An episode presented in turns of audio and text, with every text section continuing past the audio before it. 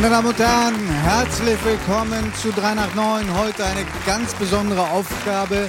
Ich bin zum ersten Mal alleiniger Gastgeber, wo meine hochgeschätzte, gemochte Co-Moderatorin ist. Das erzähle ich Ihnen später. Aber ich musste ganz kurzfristig übernehmen. Ich konnte mich natürlich nicht so toll vorbereiten, wie Judith das immer tut, jedenfalls nicht auf die Gäste, die sie übernommen hätte. Aber ich habe unglaublich kompetente Gäste hier, Fernseherfahren, die kann nichts erschüttern. Und die werden mir jetzt einfach helfen. Zum Beispiel beim Vorstellen dieser Runde. Und wir machen den Anfang mit zwei Vollprofis, Caroline und Wolfgang Boschbach.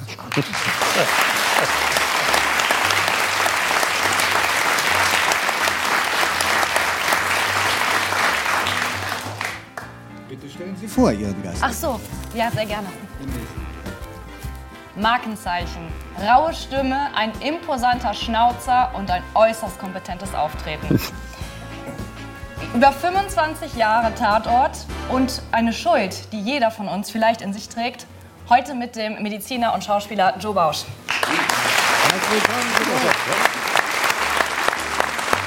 Und weil das so gut geklappt hat, können Sie gleich weitermachen.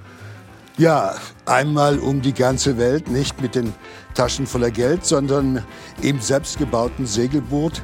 Vor exakt 50 Jahren haben sie sich diesen Traum erfüllt und waren anschließend ebenfalls vor 50 Jahren äh, Gast in 3 nach 9. Was jetzt schlimmer war, die Erfahrung allein auf hoher See oder anschließend bei 3 nach 9, das werden wir wahrscheinlich erfahren. Jedenfalls, wir freuen uns sehr auf Secret und auf Dieter Marquardt. Hallo.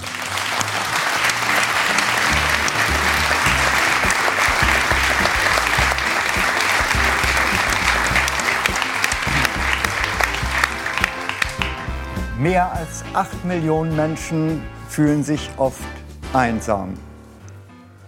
Wie geht man mit diesen Menschen um in Deutschland?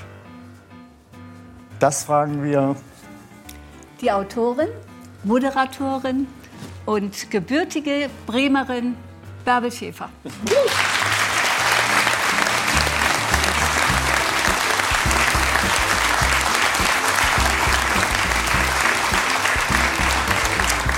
Vor einem halben Jahr sagte er beim Heute-Journal Good night and good luck und war erstmal weg. Jetzt ist er aber wieder aufgetaucht.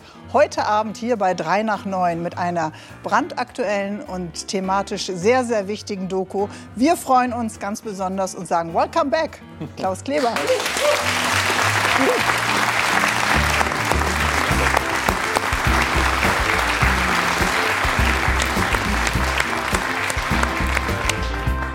Ja, wenn der liebe Gott am siebten Tage der Schöpfung nicht äh, die Verantwortung abgegeben hätte, dann wären wahrscheinlich alle Gärten heute ein Paradies.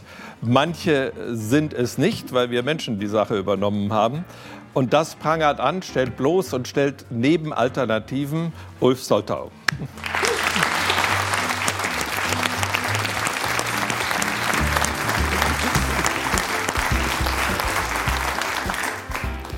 Eine Talkshow ohne ihn ist möglich, aber sinnlos. Wer das behauptet und warum wir der Meinung sind, dass dies unbedingt auch auf seine Tochter zutrifft, das erzählt uns jetzt Vater und Tochter Wolfgang und Caroline Bosbach.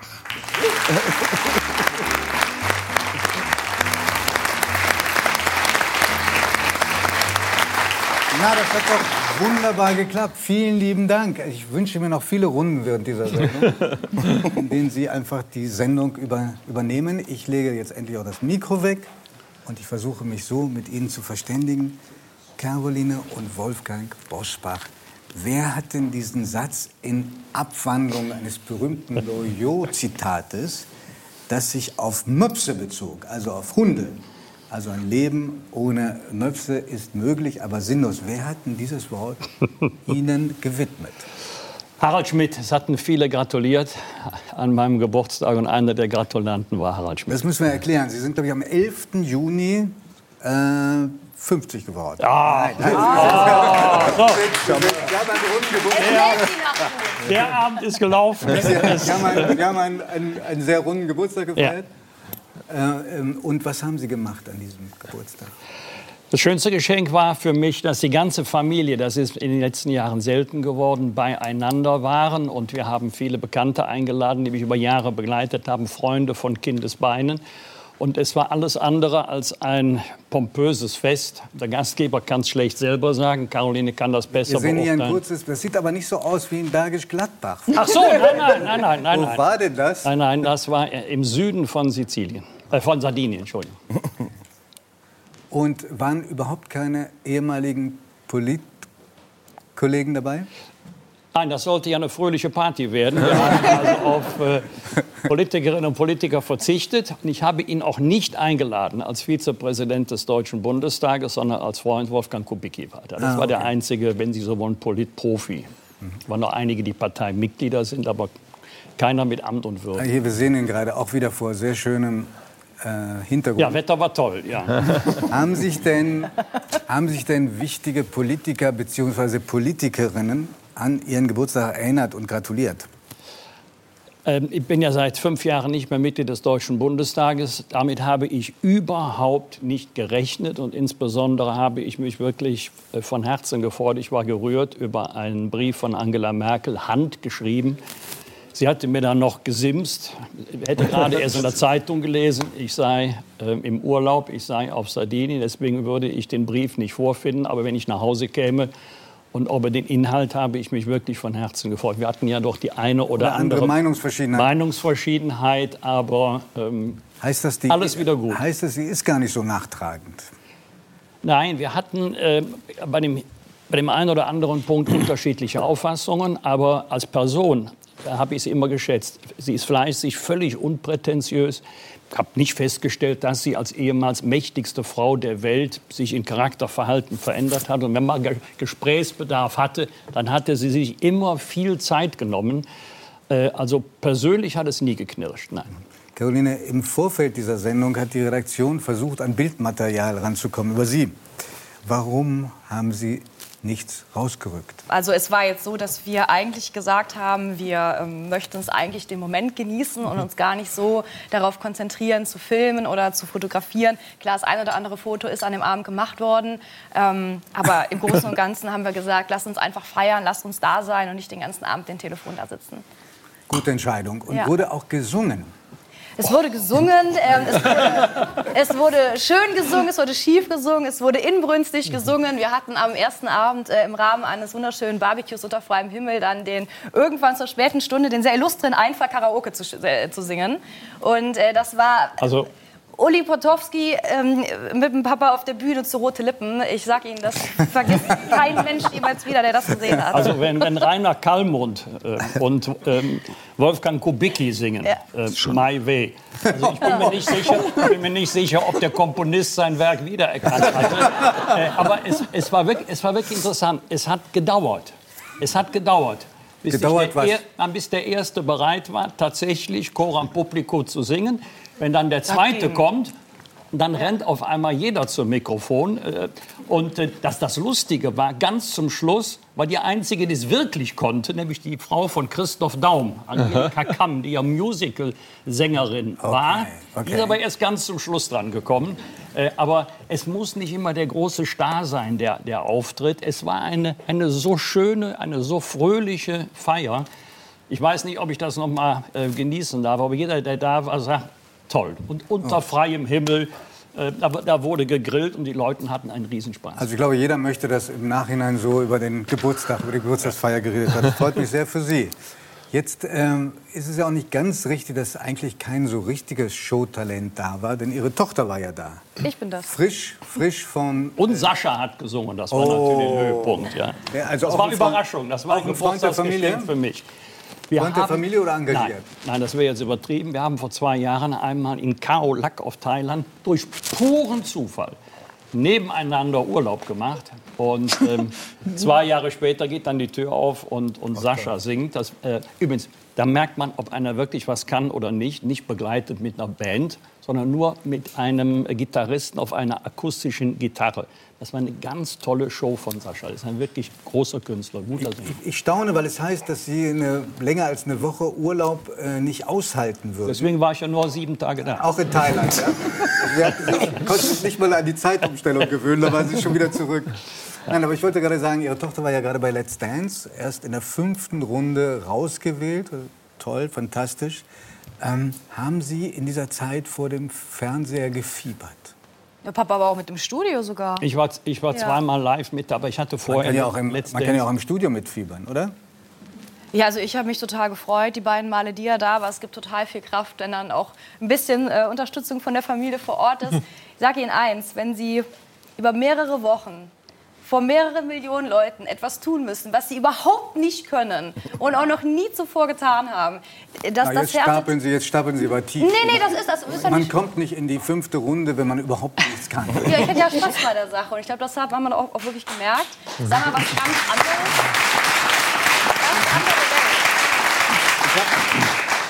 Welt. regelmäßig zwei Albträume. Der eine ist, die Sendung geht los und ich bin nicht vorbereitet. Und jetzt, insofern kommen wir heute Abend schon dem sehr nahe. Und die, der zweite Albtraum ist, ich werde aufgefordert Oh Gott, das ist auch tanzen. meiner. Auch, ich finde das, Oh, das ist meiner auch. Furchtbar. Deshalb habe ich so, so großen Respekt vor. Mach das doch jetzt mal.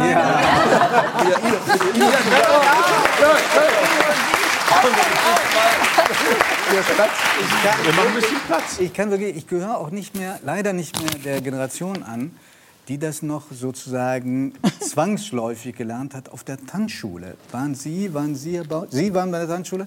Hat das geholfen? Sie auch, Herr Bosbach? Sie, Herr Klemer? Ich war und es Also- hat nichts geholfen. Also, als Dann ich können da Sie ja war, auch hat der. Tanzschule geholfen, mir nicht. Also, ähm, nein, nein. Und Herr Bausch, was haben Sie fürs Leben gelernt? Ich habe mich in die Tanzlehrerin verliebt und deshalb konnte ich super tanzen. Nur mit ihr, ne? Danach ist das, das ist diese Begabung. Alles ist verloren gegangen. Sie haben sich ja vorher ein bisschen Gedanken gemacht, ob Ihnen das nützt oder schadet. Also es gab wahrscheinlich wohl auch Menschen, die gesagt haben, hör mal, du bist in der CDU aktiv, du bist Vorsitzende Wirtschaftsrat, junge Unternehmer. Ähm, du, ähm, das kann dir eventuell übel ausgelegt werden. Und dann haben Sie wohl gesagt, na ja, aber kann vielleicht auch genau das Gegenteil eintreten, dass man nämlich unter Beweis stellen kann, dass auch CDU-Politikerinnen äh, sehr flott sein können. Was ist denn nun im Rückblick wahrer gewesen? Naja, es ist ja so, ähm, viele haben ja so ein ganz spezielles Bild von äh, Politikern. Vieles davon trifft auch zu, stimmt auch. Aber dieses Klischee, dass man uns irgendwie auf die Schultern klopft oder kommt der Staub raus, ähm, ich glaube, das konnte ich ähm, mit meiner Teilnahme an dieser Sendung tatsächlich ganz gut ähm, widerlegen. Es hat, ich habe ganz, ganz viele positive ähm, Rückmeldungen bekommen von den unterschiedlichsten ähm, äh, Personen, bekannte ähm, Parteikollegen, alles Mögliche. Es gab am Anfang einige, die gesagt haben, tust du dir damit einen Gefallen, weißt du, was du machst? Habe ich gesagt, ja. Denn das ist authentisch und das bin ich. Und ich möchte nicht mein Leben lang irgendwie ein, eine Rolle Wir spielen. sehen Sie gerade. Ja, sehr elegant. Links. Ja. Sofort, sofort nur Ohrfeige. Ganz kurz und knapp.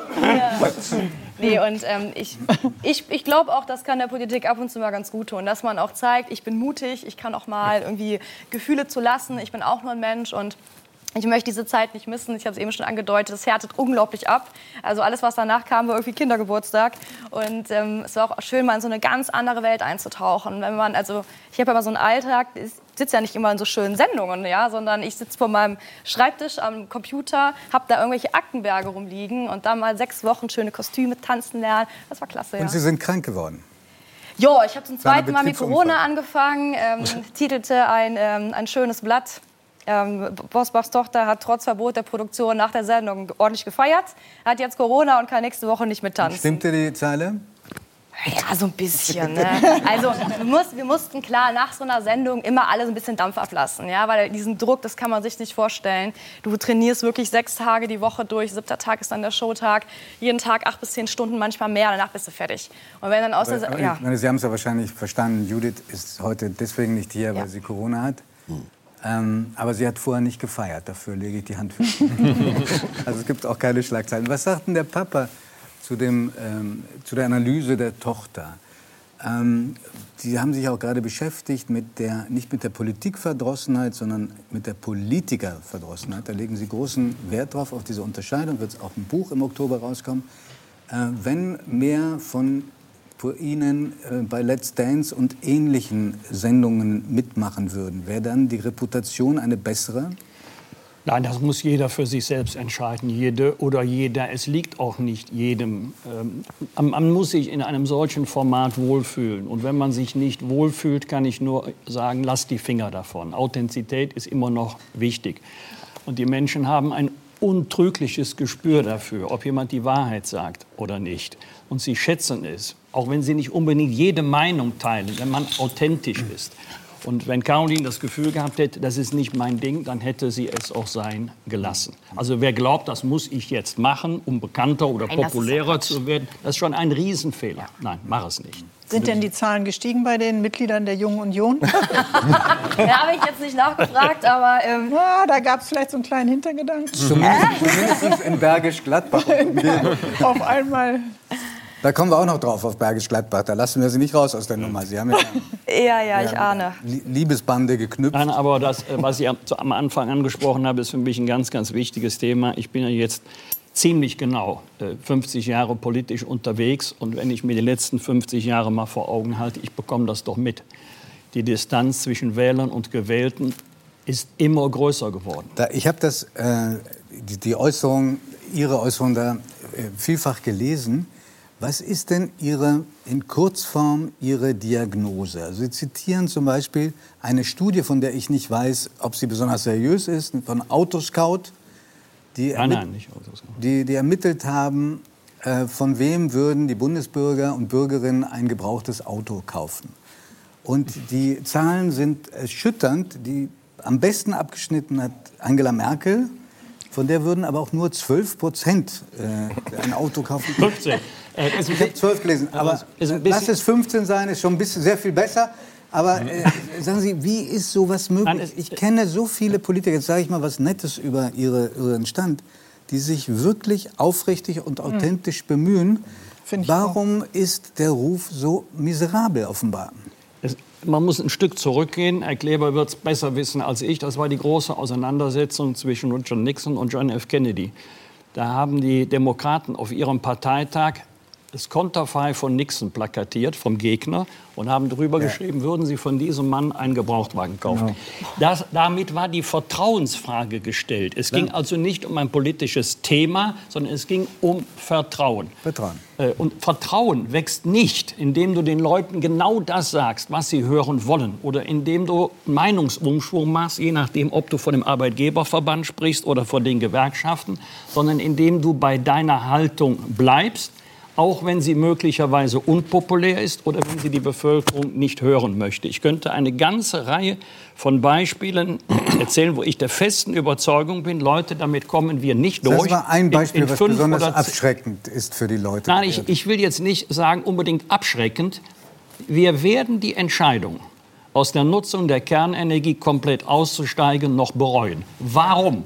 Wir steigen ja nicht aus der Nutzung der Kernenergie aus. Wir steigen aus der einheimischen Erzeugung der Kernenergie aus. Und wir werden selbstverständlich am 2. Januar weiter Kernenergie nutzen, die wir für viel Geld aus dem Ausland importieren müssen, was ich der Regierung gar nicht vorwerfe oder den Betreibern weil es anders gar nicht geht. Bei Dunkelflauten, du kannst du doppelt so viele Windräder aufstellen, ist immer noch Dunkelflaute. Wir können auf die konventionelle Energieerzeugung nicht komplett verzichten, weil wir eine sichere Energieversorgung haben wollen, unterschiedlich von je nach Witterungsaufkommen, Tag, Nacht, Wind, Wind, Windstill. Wir sind ein großes Industrieland und wir wollen sichere Energie sauber zu bezahlbaren Preisen. Warum sagt das der Bevölkerung niemand? Warum erwecken Ja, wir alle den- sagen's doch. Nein, Alle nein Es wird auch warum pausenlos erwecken wir den, nein, nein, das stimmt nicht, Herr Kleber. Wir erwecken Also warum den Eindruck, dann jeden Tag da, damit Also es, FDP-Politiker sagen nein, wir sind Herr aus Söder der, hat es Wir gesagt. sind aus der Kernenergie nicht ausgestiegen, sondern aus der einheimischen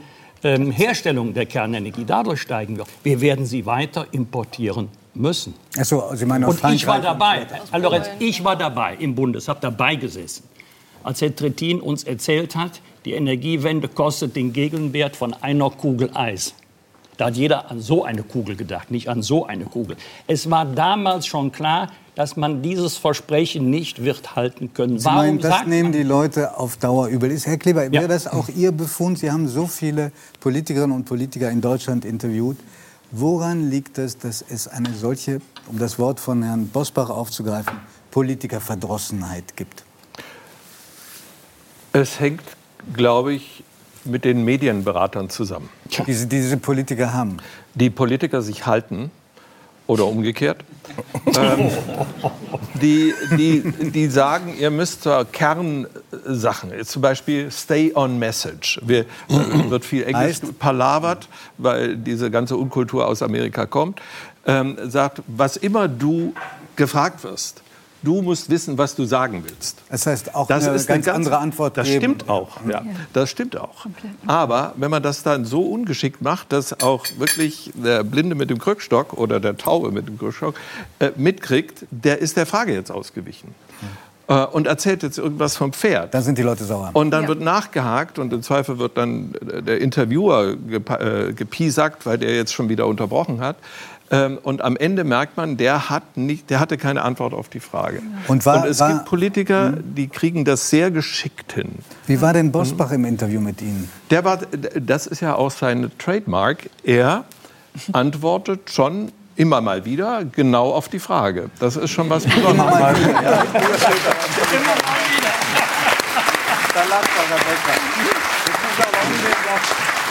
Was sehr Wichtiges äh, aufklären, als Sie das letzte Mal da waren, da haben wir ein bisschen angedeutetes Problem, dass Sie in, erwogen haben, jedenfalls Papa hat es erwogen, mit Ihnen in Berlin zusammen in eine WG zu ziehen. Und offenbar haben Sie das, was jedem von uns, glaube ich, hier in der Runde völlig unverständlich ist, mit Abscheu und Empörung von sich gewiesen. Jetzt aber sind Sie in einer WG. Können Sie uns das erklären? Oh, nee. Und Ja, zwar klar. mit dem da. Mit ihm, ja, mit ihm und dem Rest der Familie, inklusive Oma. Nee, es ist tatsächlich so gewesen. Ich habe äh, viele Jahre in Berlin gelebt, danach in Frankfurt und im Rheingau. Dann kam Let's Dance und das wurde ja über mehrere Wochen dann halt in Köln produziert, also unweit 15 Minuten von, von meinem Elternhaus. Und all die Wochen, wo ich da war, ich glaube, das hängt auch so ein bisschen mit dem Alter zusammen. Ja? Ich bin ja jetzt auch keine 20 mehr, dass ich einfach merke, ähm, irgendwann weißt du, wo du hingehörst und irgendwo auch hin möchtest und wo du auch gerade mal sein musst.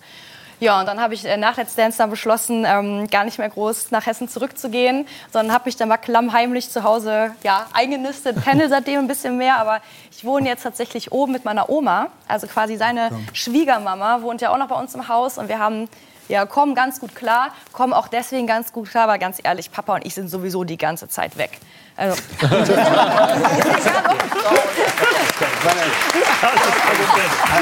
es ist doch, ist doch so. Alle, die, die ein bisschen größere Kinder haben, die müssten jetzt eigentlich vom Bildschirm in Tränen aufgelöst sein, wenn jemand sagt, bin ja jetzt auch ein bisschen älter, ein Kind und weiß, wohin ich gehöre, nach Hause zu Oma, Schwiegermutter und zu den Ja, Eltern. wisst ihr, wie schön das ich ist? Ich schließe sage, die Tür sehr schönes auf, Modell. Ja.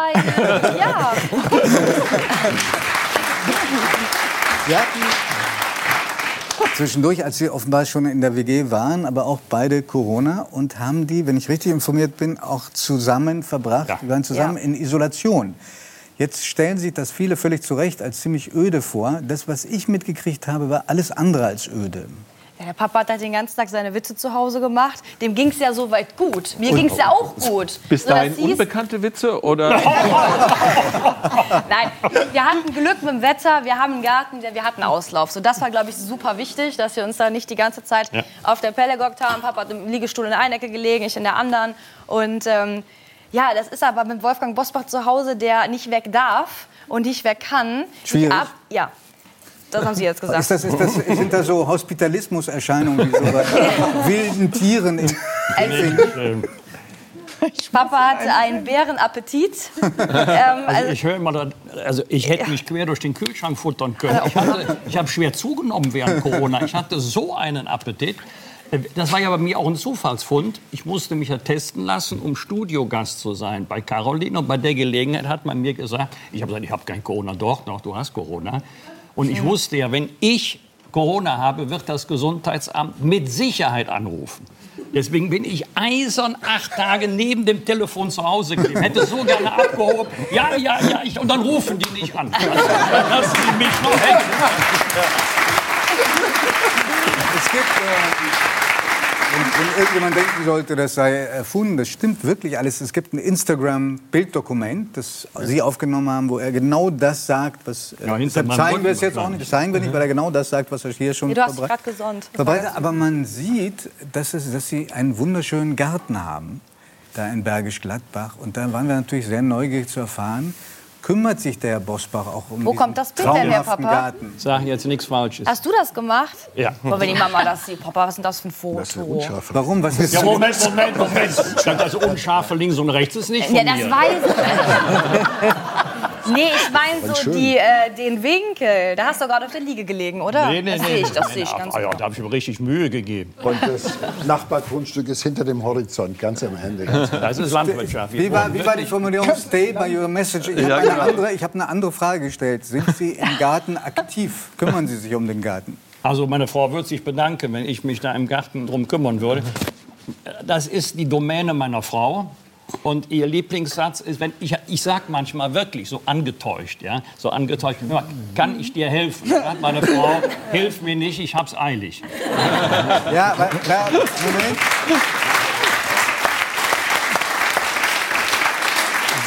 Aussage oder diese Lebenserkenntnis kenne ich von Ihnen schon in mehreren Varianten. Sehen Sie? Es gibt auch den berühmten Satz von Ihnen, stell dich einmal richtig ungeschickt an, das erspart dir Jahrzehnte Arbeit. Hat mein Vater immer gesagt. Kann, kann man tatsächlich heute noch mit so einer Nummer durchkommen? Ja, sehen Sie ja. Das klappt 1A. Die Mama macht das ja alles. Nee, jetzt mal ganz im Ernst. Es ist schon. Es ist schon in Ordnung so, ich Mama liebt das. Ich glaube, es wäre was anderes, wenn sie jetzt mit Haushalt und Garten wirklich ein Problem hätte. Ich, also bei mir ist das so ein bisschen was anderes. Ich muss mich da wirklich zu durchringen, ja, dass ich mal meine Rosen dann schneiden gehe oder irgendwas. Wer macht denn zum Beispiel deinen Garten? Ruhig. Äh, ähm, Nee? Ja, jetzt sind wir neugierig. Wer macht den denn? ja, tatsächlich auch die Mama, ja. Gerade Kann, kann man diese Mama irgendwie rüber zu sich holen? Wenn Sie einen Garten haben, ja. Ja, hab ich. Also, sie macht es wirklich gerne. ja. Und Also wir, wir, wir grüßen die Mama und sagen gleichzeitig, fangen Sie mal an, sich ein bisschen zu wehren. Also wir freuen uns sehr über diese unglaublich liebenswürdigen, charmanten, schlagfertigen Gäste, Wolfgang und Caroline Bosbach. Vielen Dank.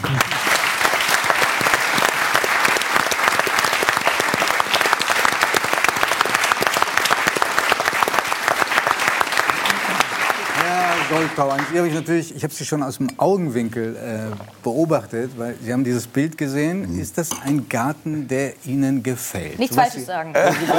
Soweit Sie das jetzt Ja, Sie haben erkennen. mich hier angekündigt, also das unterschreibe ich so nicht. Ich nehme an, weil Frau Rakers nicht da ist, haben Sie, sind Sie da etwas schlechter vorbereitet. Warum? Es geht mir nicht um ästhetische Aspekte. Eigentlich überhaupt ist ich das habe gar Sie nicht mein Thema. angekündigt. Sie wissen, es war einer von Ihnen. also ich hatte noch gar keine Gelegenheit, die schlechte Vorbereitung zu bringen. Nein, äh, die Tischdeko ist also auch okay. Gut. Das gebe, ich zu, das gebe ich zu, mit der Tischdeko haben wir uns unendlich viel Mühe gemacht, um Ihnen eine kleine Freude zu machen.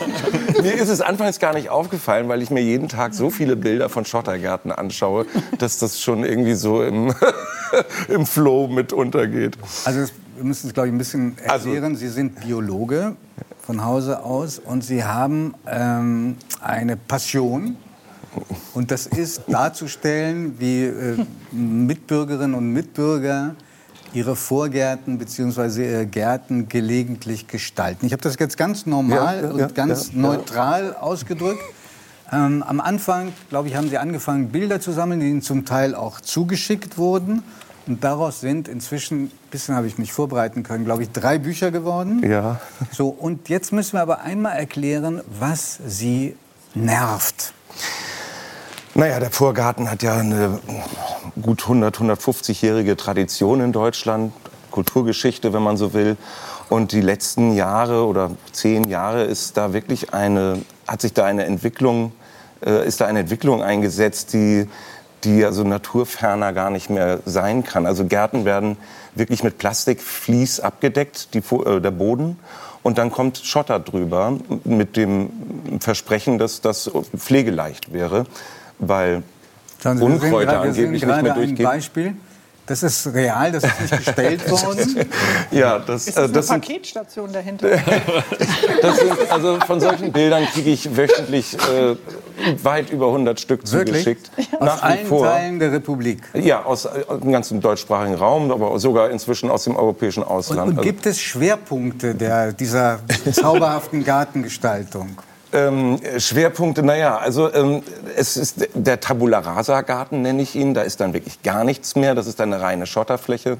Die wird dann hin und wieder aufgemotzt mit Pömpeltujas, wie ich sie gerne nenne. Was ist das? Pömpeltuja, das ist quasi so ein Stecken mit einer Kugel drauf. Äh, Okay, okay. Das- ah, ja, ja, ja, ja, Hin ja. und wieder sogar auch Herr Bosbach aus Plastik. Das kommt auch immer häufiger vor.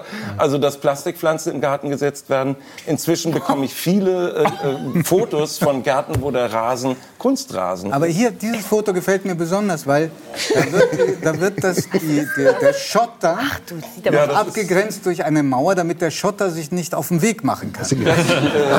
Das kommt echt aus dem Militärischen, ist eine Gabione, so nennt man Gabione, das. ist eigentlich mhm. so ein, so ein Fangschutz für den militärischen Bereich. Inzwischen braucht man sowas scheinbar auch für Vorgärten.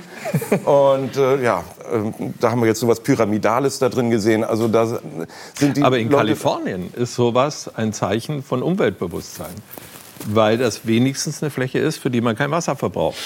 Ähm, da gibt es also da werden die. Leute, um, das ist keine Auch Ironie, ähm, sondern da werden Leute aufgefordert und gebeten, ihre Gärten bitte so anzulegen, ähm, weil, weil das Land mehr denn je dieses Jahr wirklich vertrocknet. Ja, dann muss ich ja nach Amerika Ja. jetzt. Aber Deutschland, dieses regennasse Land bisher. Und ich dachte, das sei durchlässig. Ist da Plastik drin? Also es ist äh, ein Plastikgewebe. Das ist wohl Also, mehr oder weniger also der Regen kommt schon durch. Also das, Das könnte wohl durchsickern, aber äh, ein Boden, Wofür? der darunter unbelebt ist, wo keine Regenwürmer leben, wo keine Gänge gegraben sind, keine Pflanzenwurzeln drin sind, da, der ver verdichtet, dann äh, kann das Wasser auch irgendwann nicht mehr einsickern. Vor allem, Wir wenn haben hier Tonnen schon wieder Schotter ein sehr schönes. Beispiel. Hier haben wir ist ein Reihenhaus, ein Reihenhaus, wo jeder von uns gerne einziehen will. Ist es sozusagen bepflanzt. Ja, und da haben wir dieses Beispiel in der Pümpeltuja. ist aber toll, dass du dein So Doppelhaus zur Ich Verfügung meine, nur um den Zuschauerinnen und Zuschauern einen kleinen Eindruck zu geben, unter welchen Titeln ihre Bücher laufen. Die heißen bei Ihnen Gärten des Grauens. Und wenn Sie eine kleine Variante brauchen, dann heißen sie noch mehr Gärten des Grauens. Ha- haben, haben Sie denn eine Vorstellung davon, warum Menschen ihre Gärten so schön gestalten? Also, äh, was Herr Kleber gerade sagte, dass... Äh, Aus dass- ökologischen Gründen, das glaube ich. das würde ich auch mal. Es gibt tatsächlich Alternativen. Da kann man wirklich, also mein Garten zum Beispiel in Berlin, absolutes äh, Wassernotstandsgebiet im Moment. Wir haben da wirklich die härteste Dürre seit 250 Jahren. äh, Seit 2018 äh, 18 im, im Grunde. Und ich gieße nie. Und trotzdem ist mein Garten nicht so üppig grün, wie man das vielleicht ähm, gerne hätte manchmal. Guck aber Ist er das? da ist er, das ist ja noch im Mai. Inzwischen ist der Rasen braun. Ja, Äh, das muss man dann aber Vor allem, man, hinnehmen. man sieht Schienen gleich neben dem Garten. Ja, das Schotter nächsten- drumrum. Ja. Schau mal. Gehen die Schienen durch Ihren Schrebergarten? Nein, nein, nein, nein. Er ist quasi dazwischen. Also Das Haus ist in der Mitte. Ja, richtig, ja, ja. Das nennt man Also- verkehrsgünstig gelegen.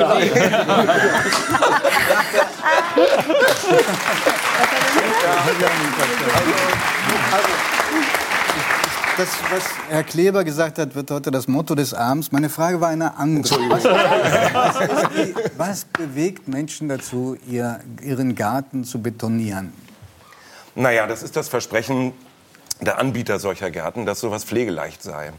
Ähm, ich, Eben aufgrund dieses Unkrautvlies, was da drunter gelegt ist, also wird, ähm, äh, wird für die ersten Jahre tatsächlich der, der Aufwuchs von Unkraut vermieden. Das wird sich allerdings danach äh, geben, weil im Herbst weht natürlich Laub ins, in die Steine rein, es bildet sich Detrit äh, Detritus und, und, und Humus und irgendwann kommt Flugsaat und dann hat man auch Unkraut im hast du die. Bescherung. Dann hast du die Bescherung. Und, Bist du ähm, schon fast in Kalifornien? und dann ist wirklich das Problem, wer setzt sich bitte kniend in seinen Schotter und zupft Unkraut äh, bei 40 Grad im Schatten? also da wird es dann wirklich Hanebüchen, weil dann wird Gift gespritzt, was in Deutschland gar nicht erlaubt ist. Schau mal, hier sehen wir wieder eins, was mir besonders gut gefällt. Da, also 100 Tonnen Glyphosat werden in Deutschland jährlich in Privathaushalten verbraucht, Wegen des Unkrauts. wegen des Unkrauts. Auf und wahrscheinlich Wahrscheinlich auf solchen Schotterflächen vor allen Dingen. Es ist nicht erlaubt. Äh, Glyphosat ist nur auf, ähm, wie sagt man, auf gärtnerischen Nutzflächen erlaubt. Hm. Auf gesünden Boden, auf gesunden Böden, weil nur der kann das biologisch abbauen. Hm. Wenn man es auf solchen Schotter aufträgt, dann wird das mit dem nächsten Regen rausgewaschen, landet in unsere Gewässer und das ist, also das darf nun wirklich nicht passieren. Also Sie ahnen es, Ihre Bücher sind voll von solchen Fotobeispielen. Ist denn schon mal jemand gekommen und hat Sie äh, verklagt? ähm, Wegen schwerster Äh, Drohungen habe ich schon, Drohmails habe ich Verletzung schon der bekommen. Persönlichkeitsrechte und der Privatsphäre? Nö, das ist ja, das ist ja Darf ähm, jeder den Vorgarten Die Bilder sind vom öffentlichen Grund aufgenommen, also von der Straße. Das heißt, ähm, da gibt's das. äh, Es gibt in Deutschland kein Recht am Bild der eigenen Sache. Im Journalisten nennt es Panoramafreiheit, denke ich. Ähm, Also vom öffentlichen Grund aus, was sagen, einsehbar ist. welche Straße das ist und wer da drin wohnt. Das, Das, das teile ich nicht mit. Das bleibt anonym. Ich will auch nicht den privaten weil es ja Gärtner überhaupt hier nicht anklagen. wieder zu erkennen ist. Diese Nein, Hälfte da, ja- die eine bepflanzt, die andere nicht, erkennt kein Mensch wieder. Nein, ich will ja hier nicht Privatmenschen irgendwie pathologisieren, sondern ich will dieses Phänomen irgendwie zu fassen kriegen. Und äh, da habe ich tatsächlich mit meiner Seite auf Facebook und Instagram wirklich ähm, ein Problembewusstsein geschaffen die letzten Jahre, was vorher scheinbar nicht da war. Ich kriege oft Mails, äh, in denen es heißt, also Sie haben mir die Augen geöffnet, das habe ich vorher geflissentlich übersehen. Quasi äh, sowas, äh, so hässliches schaut man Das sich heißt, eigentlich Sie- nicht an. Ja, das, Sie bewirken damit. Äh, Ja. Sie- ja. Ich glaube, Sie vergeben auch einen Preis. Ne? ja, der, das, äh, das war wohl meine schärfste politische Waffe bisher. Das ist der Terror Gardening Award. Ja. Den?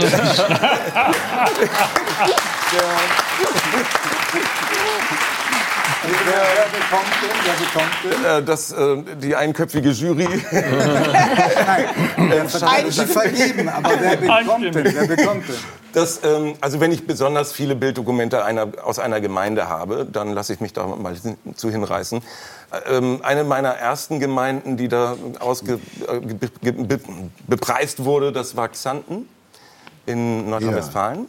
Und die haben wirklich innerhalb von, ich glaube, drei Wochen reagiert. Ist seit ein paar Jahren Luftkurort. Wahrscheinlich können die so eine schlechte Presse gar nicht gebrauchen.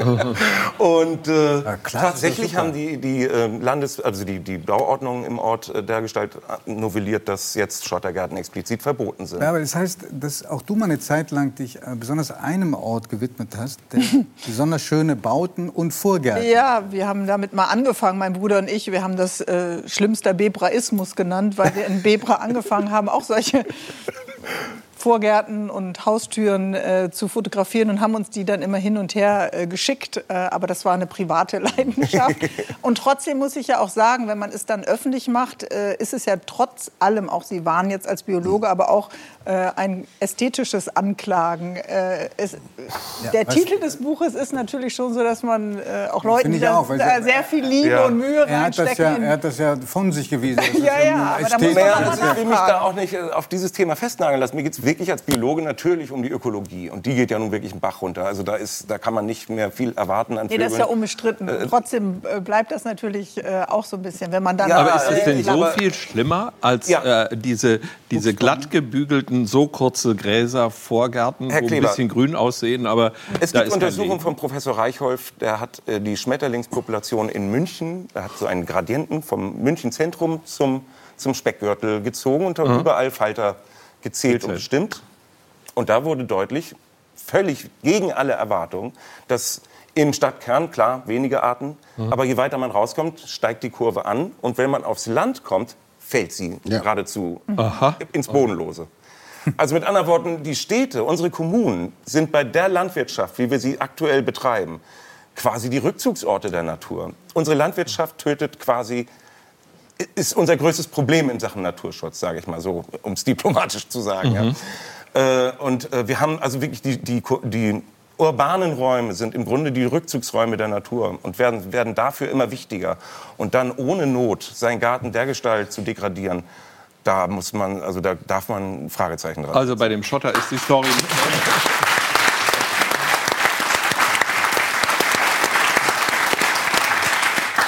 Sie sind ein Ein-Mann-Unternehmen, Ein-Mann-Jury, äh, alleiniger Verfasser dieser Bücher. Suchen Sie Verbündete oder gefällt Ihnen dieser Status jetzt ganz gut? Ach, ich lasse mich auch gerne einspannen. nein, also ähm, nein, also ich verfolge da jetzt keine Business, keine geschäftlichen Interessen. Das geht mir wirklich um die Sache. Und ich bin überrascht, dass ich quasi aus dem Bett heraus, also ich texte ja mehr oder weniger morgens. Einen schönen Arbeitsalltag haben. Ja, dann gucke ich mir die Bilder an, die reinkommen und setze meine satirische Texte drauf. Und dass ich politisch damit so viel bewirken konnte. Inzwischen wirklich viele Gemeinden, die es verbieten. Ganze Bundesländer, Hamburg hat es verboten, Bremen hat es verboten. Mhm. Ähm, äh, ganz Baden-Württemberg äh, verbietet Schottergarten. Herr Solter, uns schauen ja Millionen Menschen zu. Und ich habe eine Frage, die mich auch äh, persönlich interessiert. Ist es denn nun gut oder schlecht, also wenn man einen Rasen hat, also keinen Schotter, sondern einen Rasen, und den regelmäßig mäht? Mit diesen kleinen Robotern. Ja, oder auch ohne, auch mit.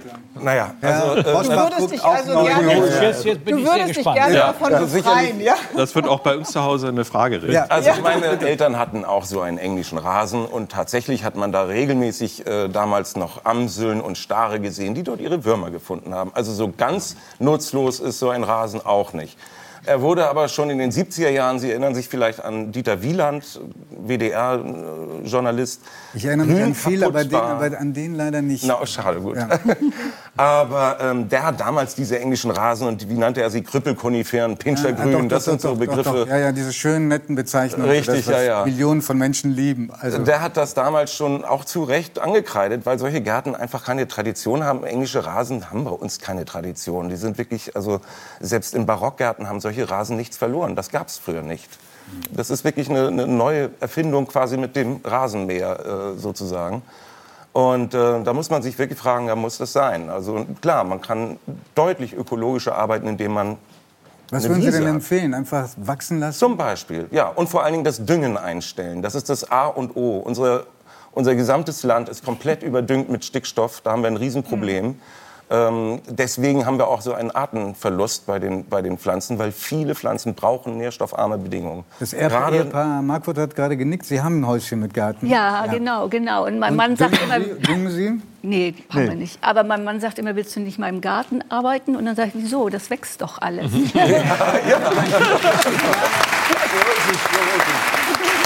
Ich habe lauter Dinge, die mich überraschen. Familie Bosbach macht die Mama fast alles. Hier bei Familie Marquardt sagt Herr Marquardt, mach mal was im Garten. Interessante Rollenbilder. Also wir mähen den Rasen auch äh, ganz, ganz selten. Ja. Äh, einfach, wenn man sonst gar nicht mehr durchkommt, dann wird es ja schwierig. Ich bin auch schon mal mit der Sense dabei gewesen früher und dann, äh, naja, ein bisschen dann anstrengend. mäht man mal. Aber es gab doch jetzt auch die Aktion für diesen mähfreien äh, Mai, dass man äh, versucht, äh, bundesweit zu sagen, okay, im Mai, gerade dann, wenn viele Insekten auch unterwegs sind, soll man den Rasen wenigstens mal eine Chance geben, durchzuatmen. Ja, ob das jetzt so viel bringt. Ich Bringt meine, so ein englischer Rasen, wenn man Ich ihn wachsen lässt, der wird dadurch nicht, äh, nicht, nicht artenreicher innerhalb Ja. eines Monats. Also dann Ja. wird es nur problematischer, dann später mit dem Rasenmäher rüberzukommen. Weiß Aber ich kann nicht. man Also ich meine, bei mir, ich habe eh nicht mähen müssen, weil in Berlin war es so trocken, dass mein Rasen im Mai völlig äh, braun geworden ist. Aber er wird, im Herbst wird er immer wieder grün. Also es ist auch ein Farbspektakel, dass man sich vielleicht, also man müsste auch mal da einen neuen ästhetischen äh, äh, Sinn für bekommen. Ja? Also auch, auch das Morbide im Bausch, Garten. äh, einmal noch Herr Aber aber ich sehe auch eine, eine Gegenbewegung. Also neben diesen Gärten des Grauens entstehen ja jetzt gerade äh, im Ruhrgebiet, am Rande des Ruhrgebiets entstehen Blühstreifen, äh, äh, Kreisverkehre werden sensationell bunt äh, bepflanzt Ja, auch und ganz toll. eine Farbenpracht und kleine Bienenhotels schleppen Kinder jetzt schon in der Grundschule nach Hause und bauen sie auf, ob Bienen da sind oder nicht, wurscht. Also das ist ja eine richtige Gegenbewegung zu diesen Gärten des Grauens. Da vielleicht muss das so sein, dass wir uns am besten äh, Sie, früher haben wir auch keine Blühstreifen gebraucht. Und ich bin der Meinung, sowas müssen wir nicht tun. Wir müssen da nicht irgendwelche Einsaaten machen. Das sollte eigentlich von Natur aus da sein. Die Ja, aber ist ja alles weggegangen. Die, wir haben es ja gekillt. Es ja, ja nun, aber sie würden auch wiederkommen, wenn wir es ließen, wenn wir es zuließen. Ja? Also wir müssen da nicht irgendwie Einjährige einsehen. Und was ist dann da alles dabei? Facelie, Sonnenblumen, ich weiß nicht, also ja, aber exotische Menschen, Sachen. Die ich kenne, die in den Garten gehen, gehen gerne in den Garten. Die leben im Garten. Die leben auch für den Garten ein Stück weit. Also selbst diejenigen mit den Gärten des Grauens, Ja. die sieht man ja dann die Steine legen oder hinlegen. das, das, ist- ist- sehe ich ja. Aber äh, es ist nicht so, dass man äh, nicht immer nur aggressiv zuwarten kann, sondern einfach, ich finde diese Bewegung toll. Auch mein Vermieter hat mittlerweile einen geilen Teil dieses großen Gartens mittlerweile nicht mehr Roboter gemäht, sondern da wächst alles. Und Ja. Herr Bausch hat jetzt Mil Millionen von Zuschauern, die sich an ihrem Garten freuen. Ja, ist doch- Gerecht Insofern haben wir ein bisschen Ausgleich geschaffen. Aber Herr Solter, ich danke Ihnen sehr. Ihre Bücher sind jedenfalls unglaublich lustig, traurig und erschreckend.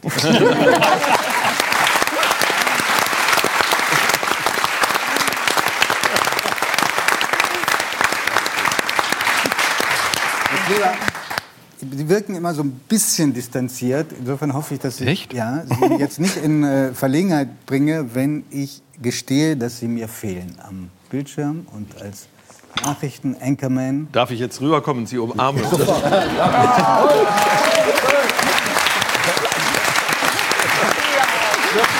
Das war ganz traurig. Nur wenn Sie da waren, habe ich eingeschaltet. Na, das dürfen Sie aber bitte nicht weitermachen. jetzt, jetzt ist aber die Frage, vermissen Sie Mariette auch uns. Zuschauer und vermissen Sie vor allem... ich sehe Sie ja jetzt ja, ja, ja, aber einmal im Monat nur. Und vermissen Sie vor allem äh, Gundula Gause? Ja, ja, das kann ich aus vollem Herzen bejahen. Äh, das, äh, das ist einfach eine wunderbare Kollegin, die ja jetzt auch viel mehr macht. Die macht ja nicht nur heute Journal, die macht auch das Update, die moderiert nachmittags, die ist richtig aufgeblüht, seit ich weg bin. aufgeblüht. Ja. Das macht, gibt mir zu denken. Ja. Blühstreifen. Also Gundula mit dem Grünstreifen in Verbindung zu bringen. Ja, der Schotter ist weg. Sobald, sobald die, genau, ich, haben Sie gehört, ich was er fordere gerade ihn gesagt zum hat? Duell auf dem Das Schotterberg. das kam mir von links. Der Schotter ist weg. Ja, genau. Also, Wie lange hat man Entzugserscheinungen? Wie lange hat man Phantomschmerzen? das weiß ich nicht, weil es noch nicht angefangen hat. Gar nicht, überhaupt nicht. Äh, nee, das war, war ganz komisch. Also, ähm, ich habe überhaupt keinen Phantomschmerz. Ich sehe mit Freuden die Sendung. Also, wenn, wenn was läuft wie jetzt, äh, Christian hatte jetzt einen irren Lauf, den ich nur als Zuschauer erlebt habe, aber ich habe vorher Christian mit ihm, Sievers, Christian Sievers. Hm? ähm, der, der ja auch mit uns schon immer moderiert hatte ähm, und jetzt eben so sehr viel häufiger moderiert. Diese drei Tage aus Kiew mit den drei sensationellen Interviews mit Klitschko, mit Zelensky und das Allerbeste mit dem Chef der ukrainischen Staatsbahn. Äh, das war der Hammer. Den Typ haben Sie hoffentlich gesehen. Wenn nicht, gucken Sie noch mal in der, äh, in der Mediathek das äh, an. Das ist so ein, ein, ein Hühner äh, mit so ganz kurzen Haaren und einem Knoten obendrauf, weil er asiatische Kampfsportarten liebt. Und der managt die Bahn und ich möchte, dass der nach Deutschland kommt, sobald in Kiew die Sache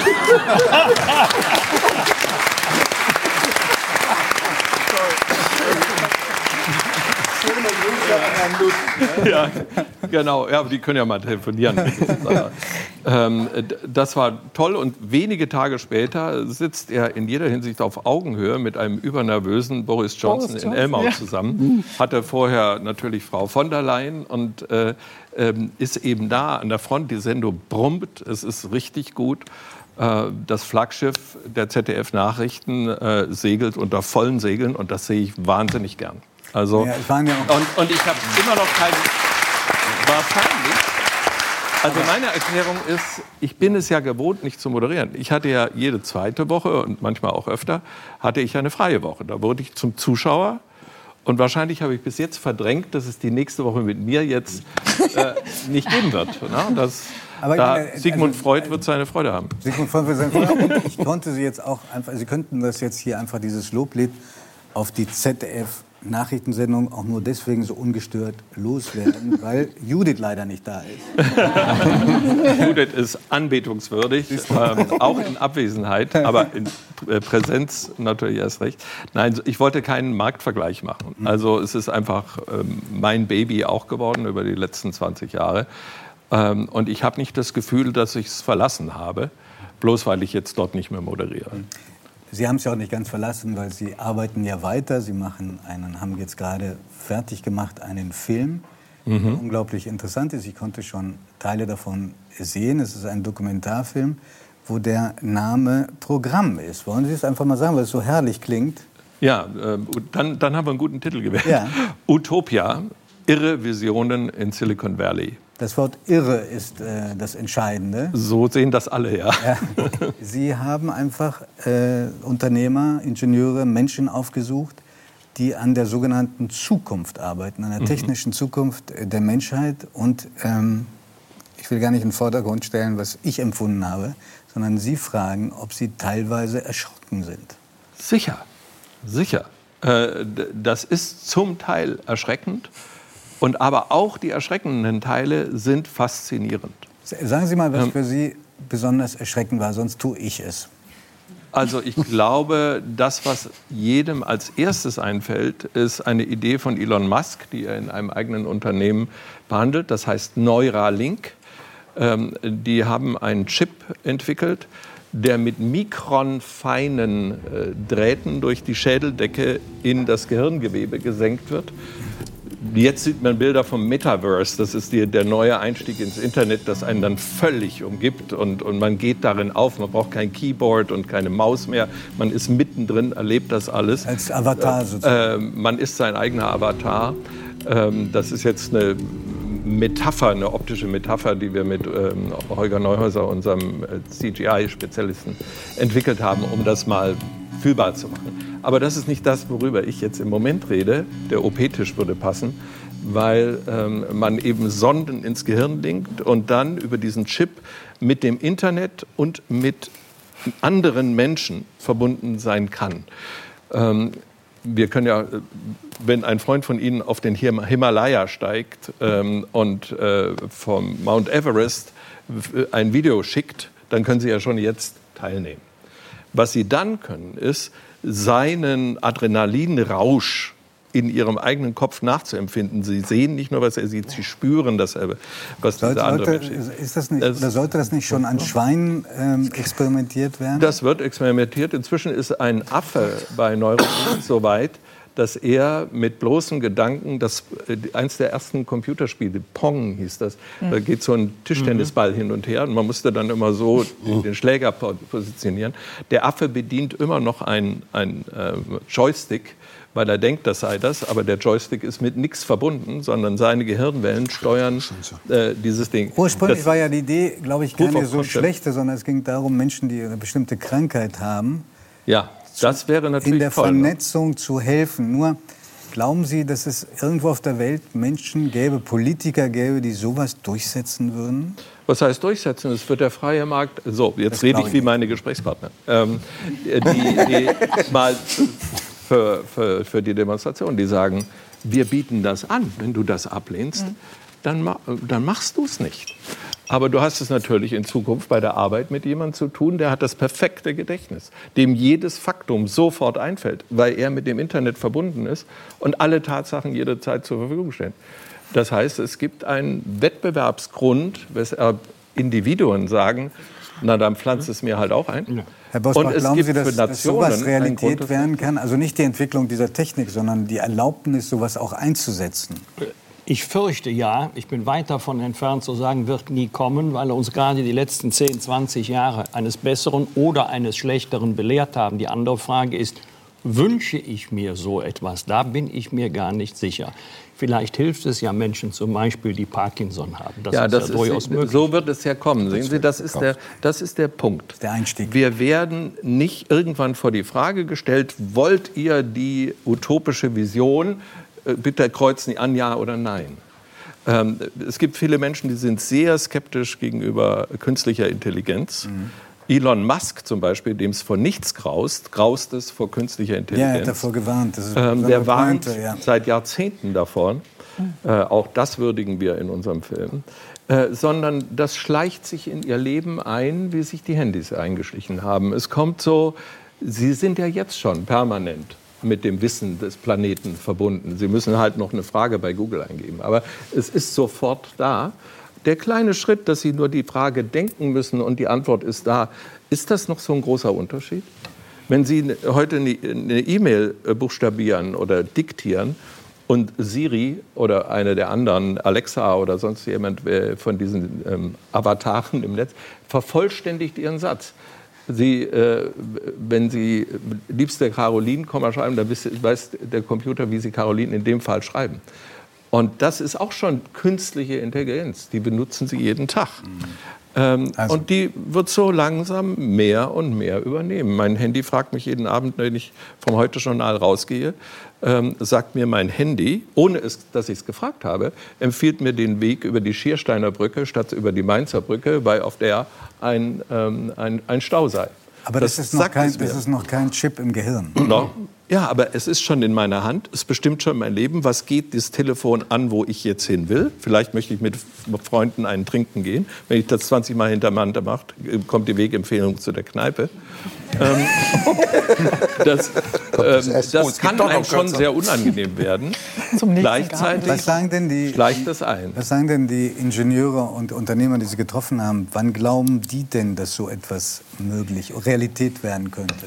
Ich, der Han Chang, ein, ein brillanter junger Ingenieur, der für Elon Musk gearbeitet hat und jetzt inzwischen dabei ist, seine eigene Chipfabrik im Weltraum bauen zu wollen. Dieser junge Mann ähm, äh, sagte mir, wir sind davon Jahrzehnte entfernt. Und ich merkte, wie ich so innerlich dachte, na, Entspannt, Gott sei, ja, ja. Gott sei Dank. Ja, sagte er, machte aber kein Komma, sondern Ja, wir gleich weiter. Bild. Han Chang, ja, das ist Han, ja. Ähm, Han Chang sagte dann, aber in meiner Lebenszeit kommt das natürlich. Hm. Und dann wusste ich, dass er mein Alter richtig eingeschätzt hat. Sie haben ja,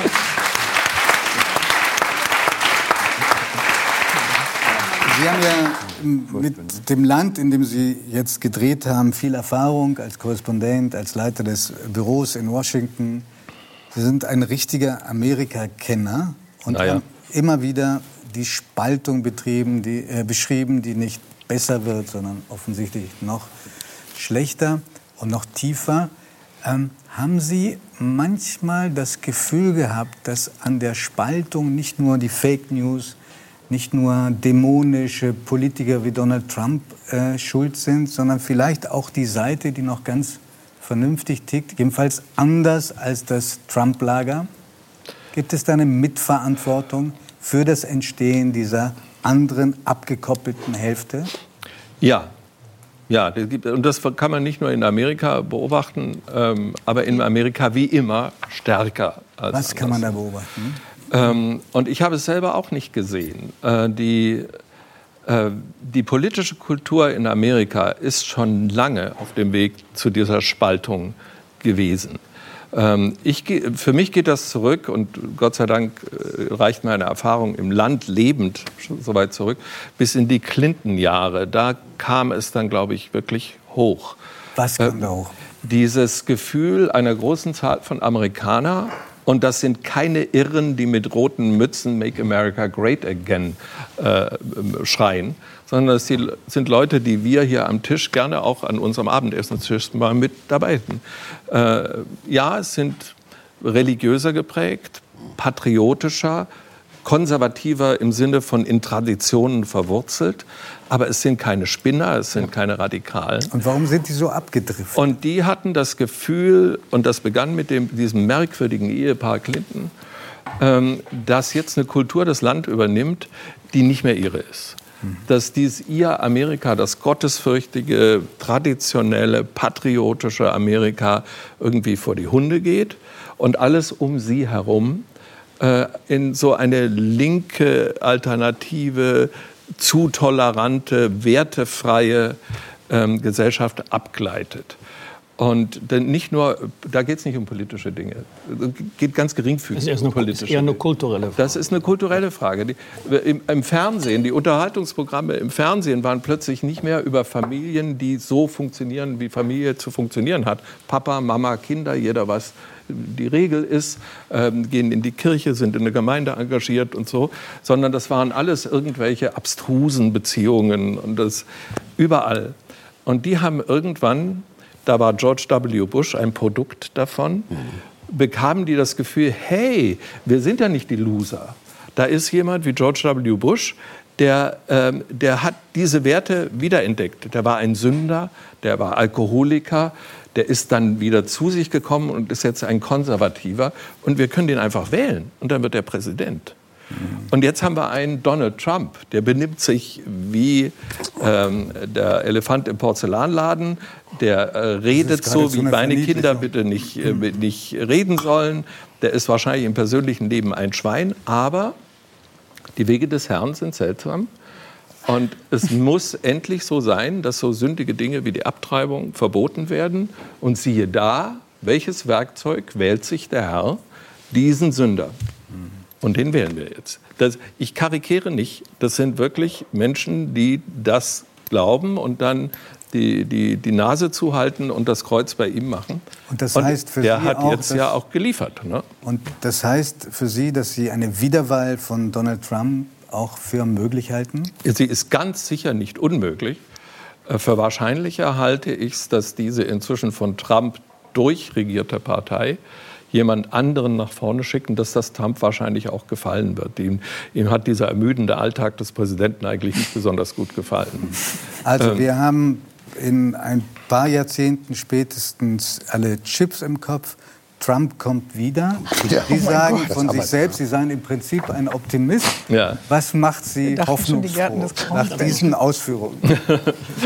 Ein, ein, ein Hinweis, der auch aus meiner Lebenserfahrung jetzt kommt. Wir sind zweieinhalb Jahre weg von der nächsten Präsidentenwahl. Und zweieinhalb Jahre vor ihrer Wahl hatten wir keine Ahnung, wer dieser Bill Clinton ist. Wir hatten keine Ahnung, wer Barack Obama ist. Seinerzeit wusste niemand, wer der Gouverneur von Georgia, äh, Jimmy Carter, ist. Ähm, und von Donald Trump hatte auch keine Ahnung. Also Amerika ist immer äh, für eine Überraschung gut. Ich hätte nur sehr gerne ein bisschen mehr Fleisch an dieser Hoffnung. Also das ist so äh, das ist ein bisschen zu unkonkret. Und um, um jetzt gleich wieder ins Pessimistische zu gehen. Wir waren viel zu lange im Optimismus. Wo ist denn die Hoffnung ist- Vizepräsidentin eigentlich? Von der hört man so Ja. gar nichts. Das war so eine Eine große- Hoffnungsträgerin. eine große Und ist sie verstummt oder äh, hat sie ein Also vielleicht gibt es einen ganz nicht diabolischen, sondern engelhaften Plan, dass also ähm, das, was jetzt kommen wird, eine ganz schwierige Wahl im November, äh, bei den jetzigen, mit, mit den jetzigen Benzinpreisen, mit der allgemeinen Wirtschaftssituation und so weiter, die, die gar nicht so schlecht ist in Amerika, aber für schlecht gehalten wird. Ähm, äh, jetzt dieses noch abwettern zu lassen von beiden und danach erstrahlt die Vizepräsidentin. Aber ich mag es nicht so richtig glauben. Eine Die ganz eine kurze. Zwischenfrage noch von Herrn Eine Bosko. kurze Zwischenfrage. Werden Sie auch aufmerksam verfolgt haben, die Aussagen der Mitarbeiterin von Donald Trump, Untersuchung, Sturm Ja. auf das Kapitol. Jetzt Die Mitschuld von Trump, die Sie Die, die ist ja im Grunde bewiesen. Nein, ne? ich meine, rechnen Sie damit, dass bei den Midterm Elections, dass die Republikaner als Partei spüren werden und damit auch Donald Trump an Ansehen verlieren könnte? Man sollte es hoffen, im Moment weist nichts darauf hin. Äh, äh, alle diese Enthüllungen verfestigen nur die Rolle von Trump inner, innerhalb seiner Partei. Es ist äh, wirklich irrsinnig und was mir Sorgen macht, ist, dass die demokratischen Strukturen in Amerika auf einem ganz viel niedrigeren Level, als wir das beobachten. Da geht es um Wahlregistrierungsverfahren oder Wahlkommissionen in den einzelnen Staaten. Wer sagt zum Schluss, wer gewonnen hat? Erinnert sich an den, an den äh, Präsidenten der, äh, an, an den ähm, Staatssekretär in Georgia, der, ein, ein Herrn äh, Raffensperger, ein Republikaner, der gesagt hat, Trump, du hast hier verloren. Also sorry, unsere Stimmen gehen äh, ins Lager Biden. Und mit dem Trump dann persönlich telefoniert hat und sagt, mein Gott, jetzt finden Sie die 30.000 Ja, Stimmen. Ja. Äh, Das wird in Zukunft einfacher sein, weil diese Gesetze geändert worden sind. Herr Kleber, darf ich noch was Freundliches beitragen? Ich bitte. Good to have you back. Danke für Besuch.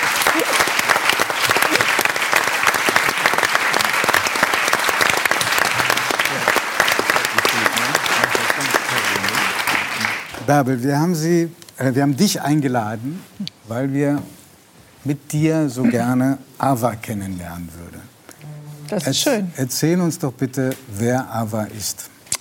Aber ist wahrscheinlich eine von vielleicht acht Millionen Deutschen, die sagen, ich bin oft oder immer einsam. Sie ist äh, vielleicht eine von den vielen Millionen, die auch nicht diesen Satz aussprechen können, ich bin einsam. Äh, und sie ist eine Grundschullehrerin, die sich in einer Abwärtsspirale von sozialen Kontakten, von sozialem Austausch befindet. Sie ist die Schwester einer guten Freundin und wie man so Geschwister ja immer so ein bisschen am Rande mitbekommt. Ähm, wir haben auch mal zusammen gearbeitet bei einer Fernsehproduktion. Ähm, habe ich gemerkt, dass mit ihr etwas nicht stimmt. Sie war im Krankenhaus und die Schwester hat mich gefragt, kannst du mal vorbeischauen, vielleicht braucht die was. Ein Bademantel, Flipflops, ein Lippenstift. Und diese Begegnung war nach vielen Jahren der entspannten Zusammenarbeit sehr rau und sehr roh und sehr abweisend. Ein Mensch ist mir begegnet, der nicht mehr in Kommunikation war. Und wir, oder die meisten von uns, die hier am Tisch sitzen, sind ja viel in Kommunikation. Und das hat mich sehr erstaunt. Lebt Aber- in einer Wohnung in einer mittelgroßen Stadt, in Mainnähe äh, und äh, hat sich immer mehr isoliert. Und Und Ava ist ein, ein Pseudonym. Ein Pseudonym, weil um sie, sie zu schützen. Genau.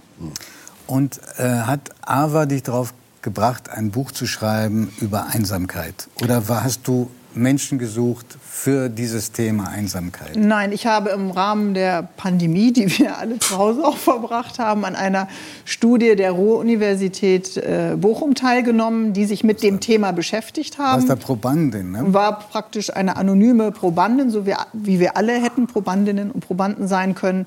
Und dort wurde ich praktisch über einen sehr langen Zeitraum immer wieder gefragt, mit wem ich im Austausch bin, wie es mir geht, ob ich mich emotional mit jemandem verbinden kann und so weiter. Und äh, habe meinen Computer mal aufgeräumt und alle äh, Projekte, die man da so liegen hat, entweder gelöscht oder neu, vielleicht mal neu sortiert. Und da kamen die Mails von Ava hoch. Und sie hat äh, mit mir ja Kontakt aufgenommen. Das war vor der Pandemie. Ich habe das in dem Buch mit Sachinformationen und diesen Teil eben literarisch verarbeitet und habe erschreckende, selbstzerstörerische und diese unglaubliche Wucht von Einsamkeit wiedergelesen. Das hat mich so erschreckt äh, und so Aber darf ich einen verstört. Schritt noch zurückgehen? Also mit dir würde man, glaube ich, so, wenn man dich oberflächlich kennt, alles verbinden, nur nicht Mhm. Einsamkeit. Warum hast du an, diesem, an dieser Studie teilgenommen? Weil mich das ja, neugierig gemacht Und hat. nicht aus eigenem Erfahren? Ja, genau, weil ich eigenem- wissen wollte, wie geht es mir in einem Ausnahmezustand mit Fragen, die ich mir natürlich selber stelle, aber welche Fragen stellt mir vielleicht jemand äh, anders, die Studentinnen und die Professoren und Professorinnen. Und äh, ich war einfach neugierig und habe natürlich angefangen, auch nach Themen zu suchen nochmal, die mit diesem Thema auch zu tun haben. Können wir vielleicht einfach noch auch versuchen zu klären, den Unterschied zwischen einsam sein und allein sein? Ich glaube, das ist etwas, was viele sich jetzt fragen werden. Was bin ich denn jetzt, alleine und, oder bin ich einsam? Ja, also was das? Alleinsein äh, kann man ja äh, selbstbewusst und selbstbestimmt und fröhlich vielleicht sogar gestalten. Also wenn ich äh, Das ist eine Wahl, die man eine treffen Wahl kann. und äh, wenn ich jetzt äh, entscheide, äh, ich äh, bin gerne im November an der, an der Nordsee, äh, dann ist das ja meine Entscheidung. Jemand anders sagen würde, oh Gott, warum fährst du da alleine in Urlaub? Oder einfach mal nach Hause kommen und keinen redseligen äh, Ehemann zu Hause zu haben, sondern sagen, Die, da spricht Oh, ich jemand bin alleine. ohne jegliche persönliche Nein, nein, Erfahrung. nein, ich liebe das ja. Ich liebe das ja. Und trotzdem, äh, glaube ich, brauche ich das ja auch äh, zwischendurch, um einfach meinen Speicher vielleicht auch mal zu äh, löschen und ein bisschen runterzukommen. Das war Alleinsein. Und Allein. einsam ist kein selbstgewähltes Schicksal, Genau. sondern etwas, wo man reinrutscht. Eine unfreiwillige Isolation, eine Art äh, soziale Reduktion, ein Verfrosten vielleicht auch des Herzens im nicht mehr Austausch sein. Sich danach sehen, aber es im Grunde auch nicht aussprechen zu können. Es ist äh, ganz schwierig zu das erkennen. als auf jeden- Makel empfunden? Ja, das Und ist, als äh, wird Selbstschuld? ja, Mhm. auf jeden Fall. Also es ist ein wird, wenn man mit Menschen spricht, die dann sich öffnen, wird wie ein individuelles Scheitern empfunden. Und äh, es ist eigentlich auch traurig, weil es so schambesetzt und so tabuisiert ist. Wenn ich dir jetzt sagen würde, und vielleicht hast du den hast du ein anderes Bild von Einsamkeit als ich, aber ich würde dir sagen, ich bin einsam, dann hättest du vielleicht gleich das Gefühl, oh Gott, du müsstest dich um mich kümmern oder mich jetzt in deinen Schottergarten einladen oder mit mir nach Wangerooge Das ist ein sehr gemütlicher Schottergarten, sage ich dir dazu. Ja. Aber äh, man empfindet natürlich dann auch sofort eine, eine Verpflichtung, ja, und äh, der Aber- oder diejenige, die- Eine, eine Verpflichtung, die auch Abwehr erzeugt ja, bei demjenigen, der eigentlich helfen könnte. ja, Wie ist das? Würde ich gerne öffnen. Ähm, Gerne. Kennen, Sie, kennen Sie das, dass Sie merken, Menschen, die Ihnen nahestehen, die Sie schätzen, rutschen Kollegen, in die Einsamkeit ab?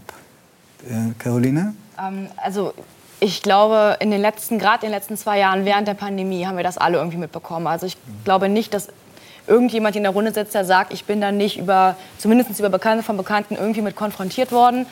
Ich habe bis letztes Jahr auch für eine Familienpolitikerin gearbeitet. Da war das nochmal dieses Thema ähm, sehr, sehr, sehr präsent. Vor allem auch bei Kindern und Jugendlichen, wo sie sehr viel mit beschäftigt hat. Was ich wahnsinnig erschreckend fand. Ähm, wie die auch, also das ist ja kein Thema, was nur ältere Menschen Nee. betrifft, überhaupt nicht. Ja, gerade nicht. Sondern gerade auch, deswegen, ich hätte dich jetzt auch mal gefragt, wie, wie alt war aber, aber wahrscheinlich ist das völlig egal, weil das ist so ein, Aber war Anfang 30 und äh, ist eigentlich in so einem Alter, auch wo du anfängst, dann vielleicht deine Strukturen mit Freundeskreis, mit Kollegen, und Familie und so weiter natürlich auch aufzubauen.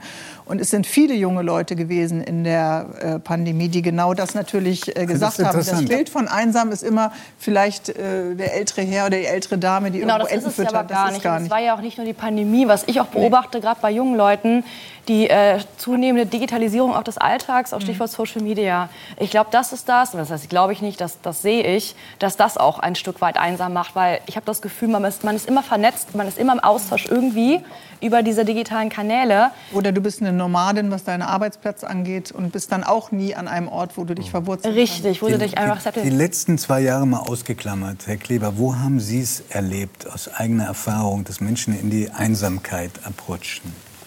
Ich vers- versuche jetzt, äh, also es ist ja tendenziell etwas, was im Alter äh, besonders leicht Was passiert. gerade ja bestritten Aber das ist ja, ja, aber da Auch, kenne ich es halt. Nein, nein, ich habe vollkommen verstanden, dass das auch unter ganz jungen Leuten natürlich sein kann. Du kannst auch in 15 Chatgruppen sein und trotzdem einsam. Das ist das, ja. Ähm, und ich, ich habe immer noch eine, eine Szene im Kopf, die, die mein Kollege Sven Kunze mal gedreht hat. Der hat sich mal selbst älter gemacht, als er fast schon war und ist ins Alters, er hat Alter, Altsein auf Probe, war das eine, eine Dokumentation von Mhm. Ja, genau. 15 Jahren oder Ja, so. Sven Kunze, der auch mal in Amerika gearbeitet Ja, genau. hat? Ja. Sven Kunze, der auch, glaube ich, in dieser Runde hier schon Ja. saß. Ähm, und, und Sven ist ins Altersheim gegangen als ganz normaler Bewohner und kam an einen Tisch, wurde zugeteilt. Da waren fünf, äh, glaube ich, überwiegend Damen dort zusammen. Und der hat dann äh, gemerkt, dass die zwar seit Jahren miteinander beim Essen saßen, aber nicht wussten, wie sie heißen. Und der hat dann gestartet und die sich gegenseitig bekannt gemacht, weil da halt diese tückische Falle war. Die waren irgendwann mal hin, hatten nicht gefragt. Beim dritten Mal konnten wir nicht mehr fragen, immer ein bisschen lächerlich. Ne? Und so sind die jahrelang anonym am selben Essen, Esstisch gesessen. Und warum? Angst vor Zurückweisung. Weißt du, dass jemand antwortet mit, mit geht dich nichts an, so ungefähr. Äh, Und das will man nicht, dann fragt man lieber nicht und nicht zu schweigt sich genügen, nicht, an. ne? nicht dazuzugehören, nicht genug zu erzählen zu haben und auch nicht aus sich heraus äh, zu Und das gehen. ist genau das, ja- was Sie gesagt haben, nicht? Die, diese Angst davor zu scheitern, Mhm. das ist blamabel. Wenn jetzt aus so einem Gespräch nicht was Schönes entsteht, dann hat man versagt. Mhm. Und deswegen fängt man gar nicht erst an. Wir haben ja in dieser hochmögenden Runde jemand, der 30 Jahre im Knast gearbeitet hat. Wie, wie, wie, welche sind die Menschen dort alle einsam oder ist das, verteilt sich das genauso wie im Rest der Gesellschaft? Nein, also das ist ähm, kein Ort, wo wir die einsamsten Menschen finden würde. Ganz im Gegenteil. Ich habe gerade da gesehen, wo der Druck von außen sozusagen konsistent ist für alle gleichermaßen auch, äh, dass da Menschen sich zusammenfinden, um die Einsamkeit besser auszuhalten. Das ist das eine. Also es ist nicht so, dass äh, was, wo ich mich momentan mit schwer tue, ist mit dieser Differenzierung hin zur Depression. Ja. Weil in vielen Fällen ist, Ist ja dieser soziale? Rückzug, dieses sich nicht mehr genügen, Ja. äh, die Ängste sind ja alles Symptome, die wir bei der Depression ja auch benennen. sicherlich. Und ähm, was ich im Knast gesehen habe zu diesem Thema, das, das Menschen, die sich bewusst zurückgezogen haben. Mhm. Die teilweise, ich habe ein Bild vor Augen. Es war ein Mensch, der hat, glaube ich, ungefähr über 32, seine, 32 Jahre seines Lebens alleine in seinem Haftraum verbracht. Er ist nicht zum Sport gegangen, nicht in den Gottesdienst, nicht in die Freistunde, hat sich auf der Zelle mit kaltem Wasser gewaschen, hatte keinen Fernseher und man musste ihm einen Radio, ein Radio musste man ihm andienen. Der war so klar bei Verstand, der war so in sich wie ein Mönch. sozusagen in sich ruhte der und war so wenig einsam, muss ich sagen. Gut, aber dann ist das ja ein Mensch, der anderer. alleine Ich habe andere gesehen, und dann bin ich fertig, ich habe andere gesehen, die von morgens bis abends in der Furzkuhle gelegen haben, haben von morgens bis abends die Klotze laufen gehabt und haben sich die Birne weggekifft. Das waren einsame, äh, depressive äh, Sch- Menschen, die auch die Fähigkeit zur Kontaktaufnahme, zum Ausdrücken ihrer eigenen Bedürfnisse äh, das rückt dann immer weiter weg, dass man schon gar nicht mehr das Ver- die Vermutung anstellt, der kann überhaupt noch mitkriegen, dass es ihm so Aber das ist geht. noch mal ein ganz wichtiger äh, Aspekt, den du ansprichst, zu sagen, es ist im Grunde keine Einbahnstraße, es ist ein Austausch und Beziehungen brauchen den Austausch. Wenn ich mich öffne, öffnet sich äh, sicherlich auch leichter äh, das Gegenüber und das hat natürlich eben jemand, äh, der gerne mit sich alleine ist, dann nicht so. Aber wenn du das verlernt hast und dich auch keiner fragt, ja, Aber dann das äh, würde mich verkümmert. besonders interessieren, wenn, also ich glaube, die meisten Menschen kennen das, dass sie jemanden treffen, der, der eindeutig alleine Ja. und Mhm. einsam ist. Und man denkt, oh Gott, soll ich mich darauf einlassen oder macht mir das viel Arbeit? Was hilft denn am ehesten, ohne dass du selber komplett überfordert wirst?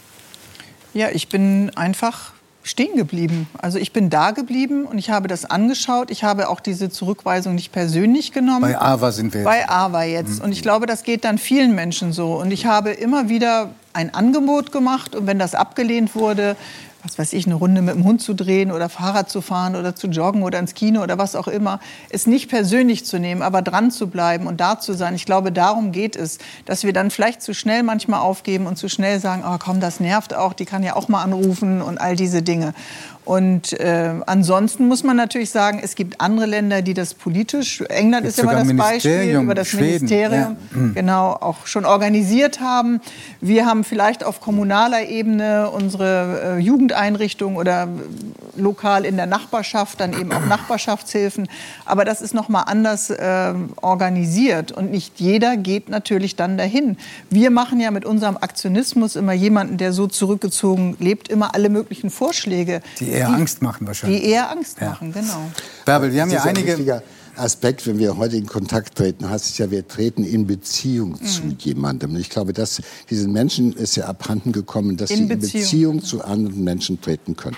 Wir reden heute unheimlich viel davon. Mhm. Äh, in Beziehung zu treten bedeutet für mich jedenfalls auch, Mhm. eine Verantwortung für den anderen zu spüren. Und da sind wir beim ganz anderen Thema, das geht dann auch in die Politik hinein. Mhm. Verantwortung für den anderen Mhm. zu spüren und in der Art und Weise, wie ich mit jemandem in Beziehung trete, mich nicht auf das Übliche irgendwo kapriziere, dass man merkt, es gibt ein paar Ja. Leute, die warten auf andere Signale als auf die üblichen. Aber Beziehungen, das kennen ja und aber Beziehungen sind ja auch anstrengend. Also Ja, wir alle wissen das ja. Es gibt Reibung, es gibt Ja. Kritik, dann dann äh, gibt es Gegenwehr, dann hat jemand noch ein besseres Argument als du und das äh, ist ja auch alles schwer auszuhalten und das äh, hat man sicherlich äh, verlernt, dann in Beziehung zu treten. Das stimmt. Bärbel, eine Schlussfrage. Wir haben ja hier einige Gäste, die Jubiläen feiern. Mhm. Also das Ehepaar Markwort vor 50 Jahren aufgebrochen zu einer Weltreise. Wir werden gleich mehr davon erfahren. Du dein Jubiläum heute. Das erste Mal Erste, ohne. erste Mal. Ich hoffe, aber, ich hoffe aber, dass sich das nicht wiederholt. Nein. Äh, dann äh, Herr Bosbach, der exakt 50 Jahre in der CDU ist.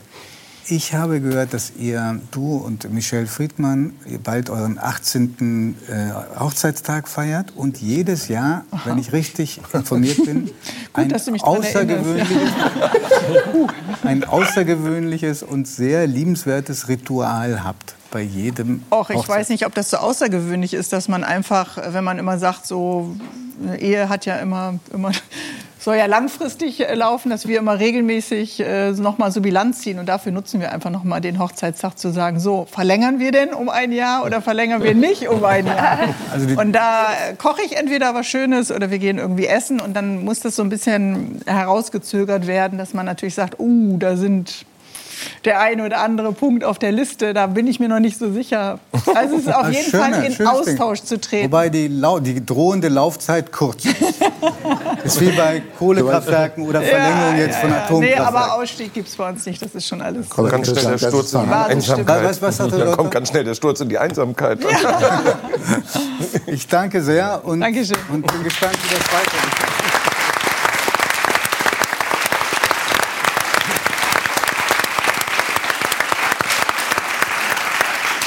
Liebe Zuschauerinnen, liebe Zuschauer, ich bin ganz sicher, dass Sie die folgende Geschichte genauso begeistern wird, wie sie mich begeistert hat. Nämlich hier sitzen zwei Menschen, die sich vor 50 Jahren etwas getraut haben, wovon viele träumen, aber wozu die meisten nicht den Mut haben.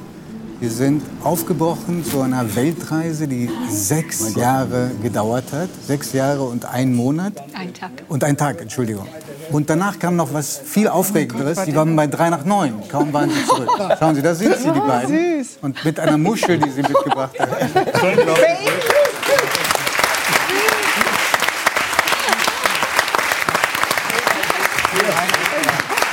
Ein Redakteur von 3 nach 9 hatte davon in der Lokalzeitung gelesen und hat sie dann eingeladen, beide.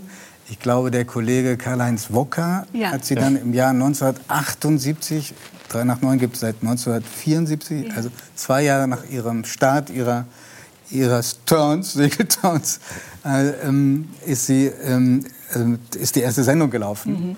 Ähm, wir haben ja in der Zwischenzeit hoffentlich ein bisschen dazugelernt. Ich habe erfahren, dass Sie damals, als Sie bei uns eingeladen wurden, kaum zu Worte gekommen sind, dass nämlich der Moderator immer den Mann gefragt hat. Ist das korrekt wiedergegeben worden? Also ich muss sagen, ich habe das gar nicht so bemerkt, weil ich dachte, ach, lass ihn mal sabbeln. Aber, aber anschließend haben mich Freunde gefragt und haben gesagt, du bist doch mitgesegelt. Wieso hat er dich gar nichts gefragt? Ich, bin ihm sogar noch ins Wort gefallen. Um was zu sagen? Mich, er fragte mich wieder etwas und da habe ich gesagt, äh, fragen Sie doch meine Frau mal, die ist auch mitgesegelt. und. Und hat, er sich, hat, er, hat Ihnen das zu denken gegeben? ja, dann kam eine kurze Frage das Kind und dann war es Das, wieder das waren damals noch Moderatoren mit einer klaren Haltung. Das, ganz genau. Also das waren andere, Frauen zählten halt nicht wie, oder wenig. Dann, dann, stellen wir, dann versuchen wir jetzt lauter Fragen zu stellen, die Sie beide im Prinzip beantworten könnten. Aber dann gucken wir mal, wie sich das zurechtmändelt. Ja. Sie waren äh, vor 50 Jahren beide Lehrer. Mhm. Ich glaube, dass Sie, Sigrid, ähm, sogar vor der Verbeamtung standen. Die Urkunde war schon da. Ja, der Schulleiter hatte mich äh, gebeten also, und hatte mir gratuliert. Also Sie waren Beamtin auf Lebenszeit und bei der nächsten Konferenz, da händige ich Ihnen die Urkunde aus. Das war, die kriegte man nicht so im Sekretariat, das war dann immer so ganz offiziell. Und dann habe ich gesagt, ja, ich würde aber aufhören, ich will, ich will ausscheiden, wir haben was vor. Und dann war es aber auf dieser Konferenz so, da kriegte ich diese Urkunde, Verbeamtung auf Lebenszeit. Und dann ja, gibt es ein bisschen Applaus vom Kollegium, fanden sie alle ganz toll, nach zwei Jahren schon veramtet. Und dann gleichzeitig musste er mir dann auch die Urkunde aushändigen. Ich scheide aus dem Schuldienst aus. Also man konnte sich damals noch nicht beurlauben lassen, sondern ich musste kündigen. Und Dieter äh, hat tatsächlich gekündigt. Damals konnte man sich noch nicht, noch nicht beurlauben. Und Sie haben sich dann auf den Weg gemacht. Aber erstmal müssen Sie mal erzählen, wie zwei Menschen, die noch nie im Bootsbau tätig waren, sich da ein, ein Boot zusammen gezimmert haben. Sie haben das ja selbst gebaut, wenn, wenn äh, das jetzt nicht ein Mythos ist, der sich verselbstständigt hat. Und dieses Boot hat mit einigen Pannen aber doch sechs Jahre äh, gehalten. Vor allen Dingen ist es nie umgekippt. Wie haben Sie denn das geschafft? Ja, also der Antrieb war wohl, ich habe irgendwie wohl das Abenteuergehen in mir und habe schon ganz früh angefangen, ähm, mich ähm, ja, äh, zum Wandern und zum Bergsteigen zu bewegen. Bin als, als äh, Elfjähriger schon allein durch den Harz gewandert, was heutzutage sicher viele Helikoptereltern verhindern würden. Das kann ich nur bestätigen. Ja. Und ja, und dann kamen äh, äh, viele andere Reisen, ganz viel mit Pfadfindern, bin durch Korsika gewandert, auf den Olymp und so weiter. Und dann das erste Mal in großen Ferien allein eine Tramtour durch Spa äh, Frankreich, Spanien, Marokko. Und äh, dann das Jahr darauf als äh, Student hatte man dann schon, Gott sei Dank, drei Monate äh, Semesterferien. Und da ging es dann nach Syrien, Türkei, Syrien, Libanon, Jordanien, Ägypten, Sudan und Sie, zurück. Sie, Sie dürfen uns nicht, weil die Sendung anders als früher, die, die 309 ging ja ohne zeitliche Grenze. Wir müssen versuchen, ein bisschen schneller zu kommen zu dem Bootsbau, weil die Geschichten sind super von den Wanderern. den Aber wann haben Sie sich denn vorgenommen, wir machen eine Weltreise? Ja, da, da wäre ich jetzt zugekommen. Fast, fast. Ja, es ist so, ich bin dann viel gereist noch durch Asien und äh, Südamerika.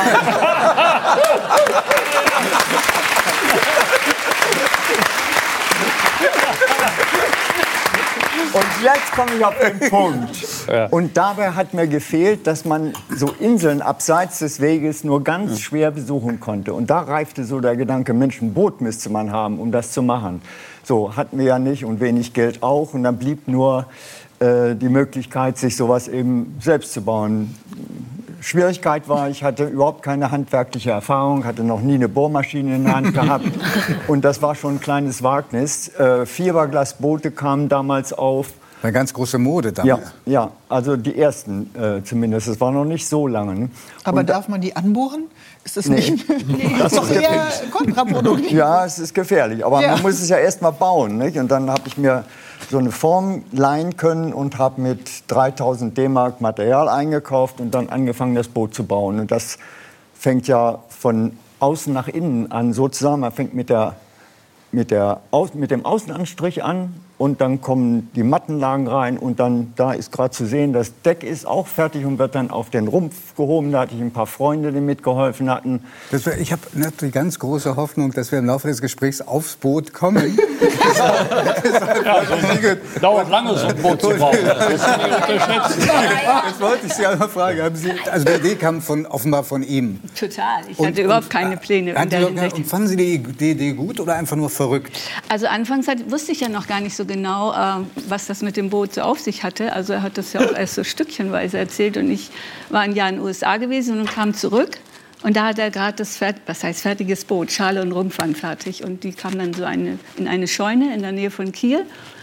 Ja, und dann ging ja erst die richtige Arbeit los, den Innenausbau und alles, was dazugehört. da haben wir noch drei Jahre gebaut. Drei Jahre. Okay. Ja. Dann waren Die Sie plötzlich Beamtin auf Segelzeit. Ganz genau. Wir, wir überspringen jetzt die drei Jahre. Ja. Dann sind Sie endlich los. los, ganz genau.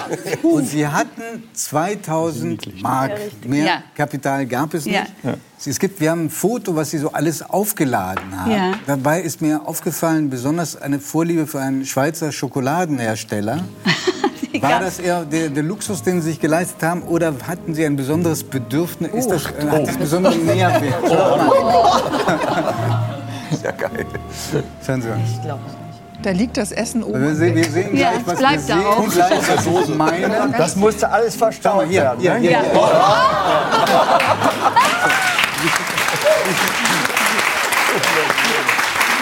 Warum so viel Schokolade in Ihren Armen?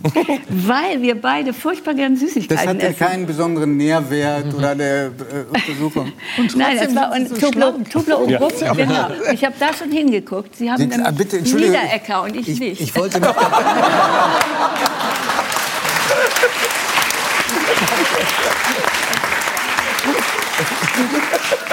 muss sagen, Sigurd hat recht. und es war also so, Tobler Rum war damals unsere Lieblingsmarke und Toblerone. Es gibt aber auch andere leckere Schokoladen, sagt man. Nein, ich glaube, die gibt es auch gar nicht mehr. Also dieses Tobler Doch, doch. Rum habe ich nicht so, mehr. wir, wir, wir, ja. Doch, sie gibt es noch. Bevor wir jetzt draußen 3000 Klein kriegen. Also, Wie lange hatten die Schokolade gehalten? nicht lange, das war das Problem. Ich hatte nicht dran, ja, erstmal wir nicht dran gedacht, dass es in den Tropen sehr heiß ist. Und wir hatten keinen Kühlschrank. Und also die Schokolade schmilzt natürlich sehr schnell. Und dann haben wir sie sehr schnell aufgegessen. Aber ich habe mich, Sie haben im, im Eigenverlag, im Eigenverlag, und deshalb mache ich wahnsinnig gerne Werbung für dieses Buch und ausnahmsweise halte ich es auch in die Kamera. Sie haben im Eigenverlag diese Reise beschrieben, aufgeschrieben, was Sie erlebt haben, sind auch wunderbare Fotos. Wenn man das so, so liest und sieht, denkt man, Sie sind da sechs Jahre nicht durchgehend, aber immer wieder im Paradies gewesen. Das ist richtig. Das ist richtig. Also, wie heißt das Buch? Sechs Jahre auf Welt. Ja. Also, es ist schon so, dass äh, da durchaus Momente waren. Also, ich weiß genau nach diesen drei, 23 Tagen Atlantiküberquerung. Und dann äh, Barbados wollten wir anlaufen. Und unten an der Südspitze kriegten wir noch mal so eine richtige Regenböe mit viel Wind und Regen schüttete nur so. Und kamen dann Da dachten natürlich Sie, Sie sind wieder in Kiel. Genau. Und dann kamen wir aber in, in Barbados in die Bucht und natürlich nachts im Dunkeln. Und als ich nächsten Morgen aufgewacht bin, da habe ich echt gedacht, ich, ich bin im Paradies. Guck mal, wir haben hier ein paar Bilder. Ja. Ich weiß nicht, ob das auch Da- Barbados war, aber Nee, das ist schon Pazifik. Morea. das ist schon Moria. Tahiti, Unfassbar. Jetzt das nächste, das nächste, das denkt man irgendwie, das ist erfunden oder reingeschnitten oder Fake Was? News. Es gibt da einen Sprung, den wir gleich Oh. sehen werden. Hier ist mal ein kleiner Oktopus. Ja. Schau mal hier. Da geht Tarzan. Da hat er Tarzan. sieben mehr. Oh mein Gott. Da ist mir, das ist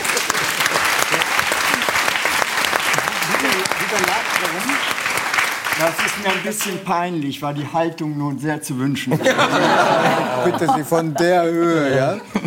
So, und, und, und dann haben Sie, ich glaube, das war ein, ein einseitiger Vorstoß, irgendwann so in der Mitte der Reise gesagt, ich hätte aber noch einen anderen Plan, der nicht unbedingt ein Reiseziel ist. Ganz genau. Also Dieters Plan war Weltumsegelung. Und, äh, 100 Jahre am besten. Ja, genau.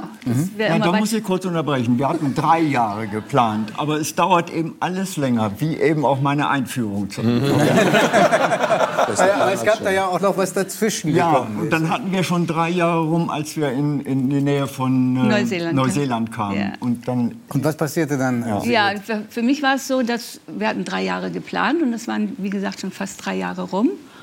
Und äh, für mich, mein Traum statt Weltumsegelung war immer eine große Familie, einen verwunschenen, verwilderten Garten mit, einer, mit Unmengen Kindern, eigene und andere. Und da habe ich gedacht, pff, wann, wann wird das denn mal wahr? Und es dauert ja noch ewig, ehe wir wieder zu Hause sind. Und es war schon Anfang 30. Und dann hab, ja, haben wir das besprochen, wie machen wir das? Und dann haben wir Na, uns wie man das macht, glaube ich. Ja. wir. Wir haben- wir haben- wir haben- wir haben- Wie geht das jetzt mit unseren Reiseplänen? Ganz genau. Ja, also, Sofort zurück oder Und- unterwegs. Und, oder also, es, ist, es ist ja in der Tat praktisch recht schwierig, also wenn es erstmal da ist. Also äh, wenn ich mir jetzt anschaue, wie, wie Eltern ihre Kinder hegen, pflegen, was es da für Produkte gibt und so weiter. Was hatten Sie denn für dieses Kind? Und vor allen Dingen, was haben Sie gemacht, damit dieses Kind, das da auf die Welt kam, nicht über Bord ging? Ja, das war eigentlich die größte Angst. Aber wir haben dann rund ums Boot ein Netz. Schau mal, wir sehen hier Bilder, da geht einem das Herz auf. Ja, Das ist Moana. das ist Moana. Ich glaube, die, bet- guck mal hier, Beine. Das ist auf den bestaunt von, von Kindern, die anders aussahen als dieses Ja. weiße Kind. äh, und dann spielt das Kind, ist angebunden, sehe ich, an der Leine. Das ist alles auf See. Ja, Oh, der ist aber schon größer. ja, Ja. war zweieinhalb. Guck mal, was, guck mal, was für ein schöner Spielkameraden. Irre. Guck dir das mal an. Da haben wir Brot selbst gebacken auf See. Das ist natürlich was ganz Und, Besonderes. und, und weißt du, was besonders toll ist? Moana ist heute Abend hier. Dürfen wir einmal, einmal sie zeigen? Einmal kurz das Licht. Zeigen, ja, aber nicht Nur zeigen. Nur zeigen. Ja, nicht reden. Nicht reden. Und, und wir wollen nicht verschweigen, dass daneben auch der Bruder von Moana äh, mit dem schönen exotischen Namen Nils. Also schon zu Und Hause. war eigentlich herzlich willkommen. Ganz toll, dass Sie da sind. Da.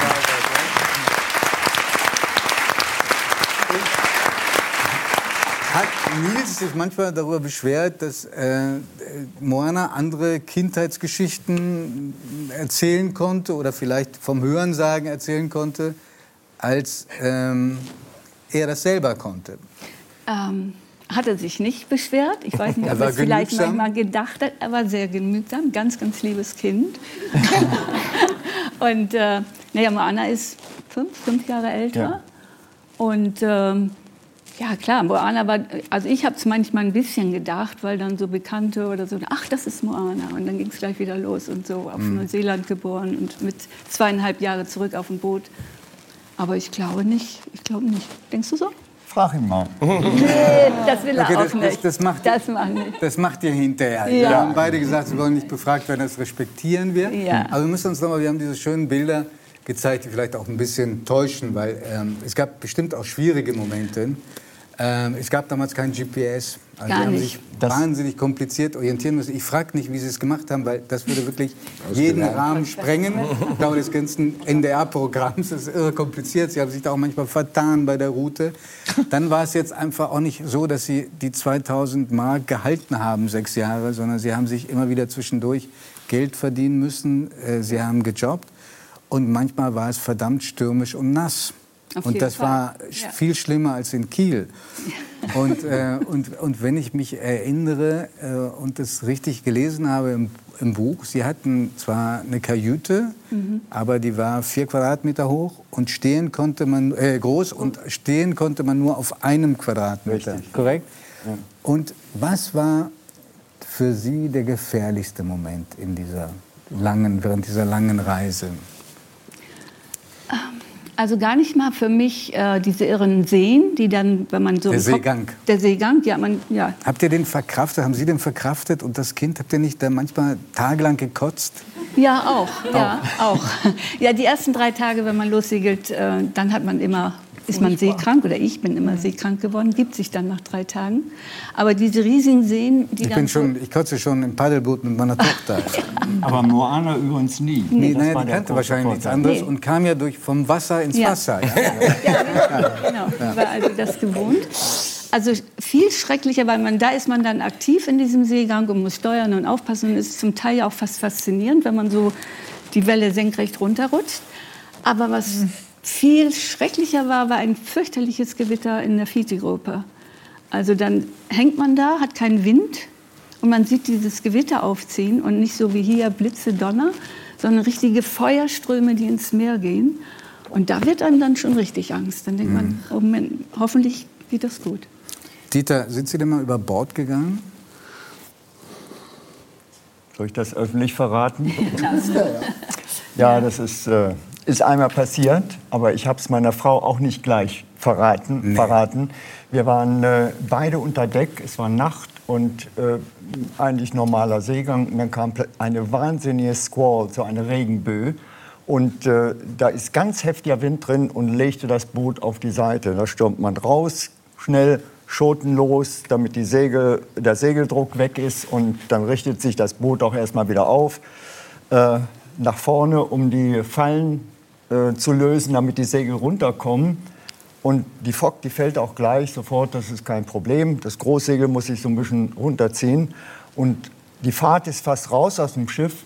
Und dann haut plötzlich eine Riesenwelle, so breitseits, wir trieben ja mit dem Wind breitseits weg, äh, ohne viel Fahrt, haut eine Welle gegen das Schiff und wie von einem Katapult geschossen, flog ich einfach so von dem Deck wie von einem Trampolin hoch in die Luft und nach Lee ins Wasser. Naja, ernüchternd, aber Nüchtern. Ernüchternd? Ich meine, waren Sie Ja, das nicht in ist doch- Todesangst? Ja. das ist das Komische. Das kam erst, kam erst später. Da haben Sie Zu- es irgendwie wieder aufs Schiff dann natürlich geschafft, sonst wären Sie heute nicht hier. So ist es. So ist es. Ich hatte zuerst Angst nur davon, dass mich das Schiff erschlägt, weil es dann sich, sich aufrichtet zu einer Seite. Ohne kommt- wahrscheinlich? Ja, ja.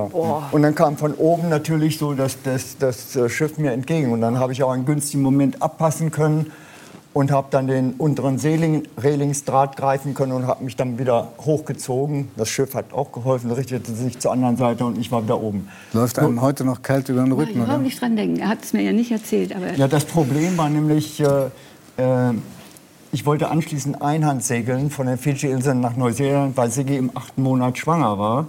Und äh, da wollte ich ihr das nicht so gerne erzählen. Und es hat so gegossen, so geregnet, dass sie nicht mal gesehen hat aus dem Cockpit, dass ich über Bord gegangen war. Und dann standen Sie einfach wieder. Ja, und dann kam ich wieder hin. I'm back. Da ist er wieder. Und dann haben wir, haben wir halt äh, äh, natürlich trockene Sachen angezogen und äh, uns dahin. Und sie hat sich nur gewundert, wie ich gezittert habe. gezittert, klar. gezittert, immer noch weiter. Und das war wohl dann die Angst, die nachträglich kam. Wahnsinn. Ja. Denn Also das ist bei mir hängen geblieben. Er hat so wahnsinnig gezittert, das habe ich noch nie bei ihm erlebt. Und es war ja nicht kalt. Und Wir haben uns zusammen da in die Koje gekuschelt und er hörte überhaupt nicht auf zu zittern, aber hat nichts gesagt. Ne? Ich habe ich hab noch zwei Fragen. Die eine ist, wo es denn, nachdem wir diese Schreckensgeschichte jetzt äh, gehört haben, wo war es denn am schönsten für Sie beide? Also so von den Naturerlebnissen, die, Ga- äh, die Galapagos auf jeden Fall. also das ist ein Traum. Und wir hatten noch das Glück, dass wir da zwei, mal, wir haben- wir haben auch da Ihre zwei Aufnahmen. Monate Oh, ja. jede Insel laufen konnten. das ist jetzt ja alles nicht mehr Das kann man möglich. ja das gar ist, nicht mehr, ist auch Nee, das darf man gar nicht mehr. Und diese Schildkröte. Und, und gleich sieht man Drachen. Schau dir das mal an. Ja. Ja, das sind die Leguane. Die Leguane. Landleguane Leguane waren es und äh, naja. Ich möchte noch eins dazu fügen, wenn ich, Ja. wenn ich darf. Ich erzähle ja ein bisschen lang, ich weiß. Ja. äh, als ich da ins Wasser gefallen war und erst als ich so gezittert habe, da kam denn, äh, war das ja ein Zeichen dafür, äh, dass die Angst dann doch noch kam. Als ich nämlich ins Wasser gefallen war, da war das eher so Wut und Enttäuschung. Äh, wie konnte mir das passieren? So eine absolute Überheblichkeit, Hybris hatte ich da. Ne? Ich war so sicher, das äh, passiert mir nicht. Und dann war es eben doch passiert. Also wir haben Ihnen alle atemlos zugehört und äh, ich wäre versucht, ich habe das nicht zu entscheiden, aber Sie zu fragen, ob Sie noch mal kommen und uns erzählen, wie viele Jahre, Jahrzehnte Sie gebraucht haben, um sich an Land wieder zurechtzufinden. Es war eine Freude, Sie hier zu haben und Ja. äh, ich äh, hoffe, ich habe Sie ein bisschen mehr zu Worte kommen lassen als Karl-Heinz. Ja, ich bin auch selbstbewusster geworden. Vielen lieben Dank.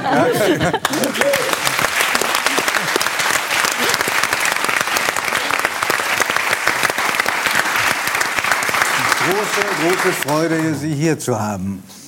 Gibt es irgendwelche Ähnlichkeiten zwischen Ihrem gelernten Beruf und der Rolle, die Sie seit 25 Jahren spielen? Na, bis auf die Äußerlichkeiten nicht. Also Man erkennt sie wieder. Der Roth, ja genau, der Roth ist ja eher kein Freund des Schachtelsatzes. Äh, Ich hingegen neige manchmal zur Geschwätzigkeit. Also das gibt schon große Unterschiede zwischen der Fiktion und der Realität. Wir haben ein Bild von den Anfängen, Ihren Anfängen als äh, Schauspieler mit jemandem, der unvergessen ist. Vielleicht können wir das einmal zeigen. Das ist Götz. Götz Mein. Gott, war ich der Jung. Nee, wissen Sie was? Jetzt nicht, nicht um Ihnen Honig um den, äh, um den Bart zu schmieren, aber man erkennt Sie wieder. Ja, ne? Ja. Ich sah damals schon so vorgealtert aus, dass die 30 Jahre, die vergangen sind, sozusagen gar nicht aufgefallen sind. Aber ich meine, wenn einer sich mit dem Bösen auskennt, dann Sie. Gibt es manchmal Drehbücher, gar nicht mal so sehr von äh, Krimis, bei denen Sie selber mitgespielt haben, wo Sie sagen, Kinder, so kann man die Realität nicht verzeichnen. Die Deutschen sind ja vernarrt, vernarrt in Kriminalstoffe. Naja, es gibt schon manchmal Situationen, wo man denkt, das ist so, so durchsichtig, das ist Clip-Clap, ja. Weil du alleine schon weißt, äh, aufgrund der Besetzung, wer ist der Böse, wer ist das verdächtige Gesicht und wer wird es am Ende sein. Das ist auch so etwas, wo wir uns dann immer fragen, warum sind die Norweger so viel besser? Ganz Ja. einfach, weil wir die Schauspieler nicht kennen. Oder die Engländer. Jedenfalls häufig ist es so. Oder dass man einfach mal den Mut hat, auch eine prominente Nase in einer Nebenrolle so zu besetzen, dass er wirklich für Irritation sorgt und nicht nur für das verdächtige Gesicht.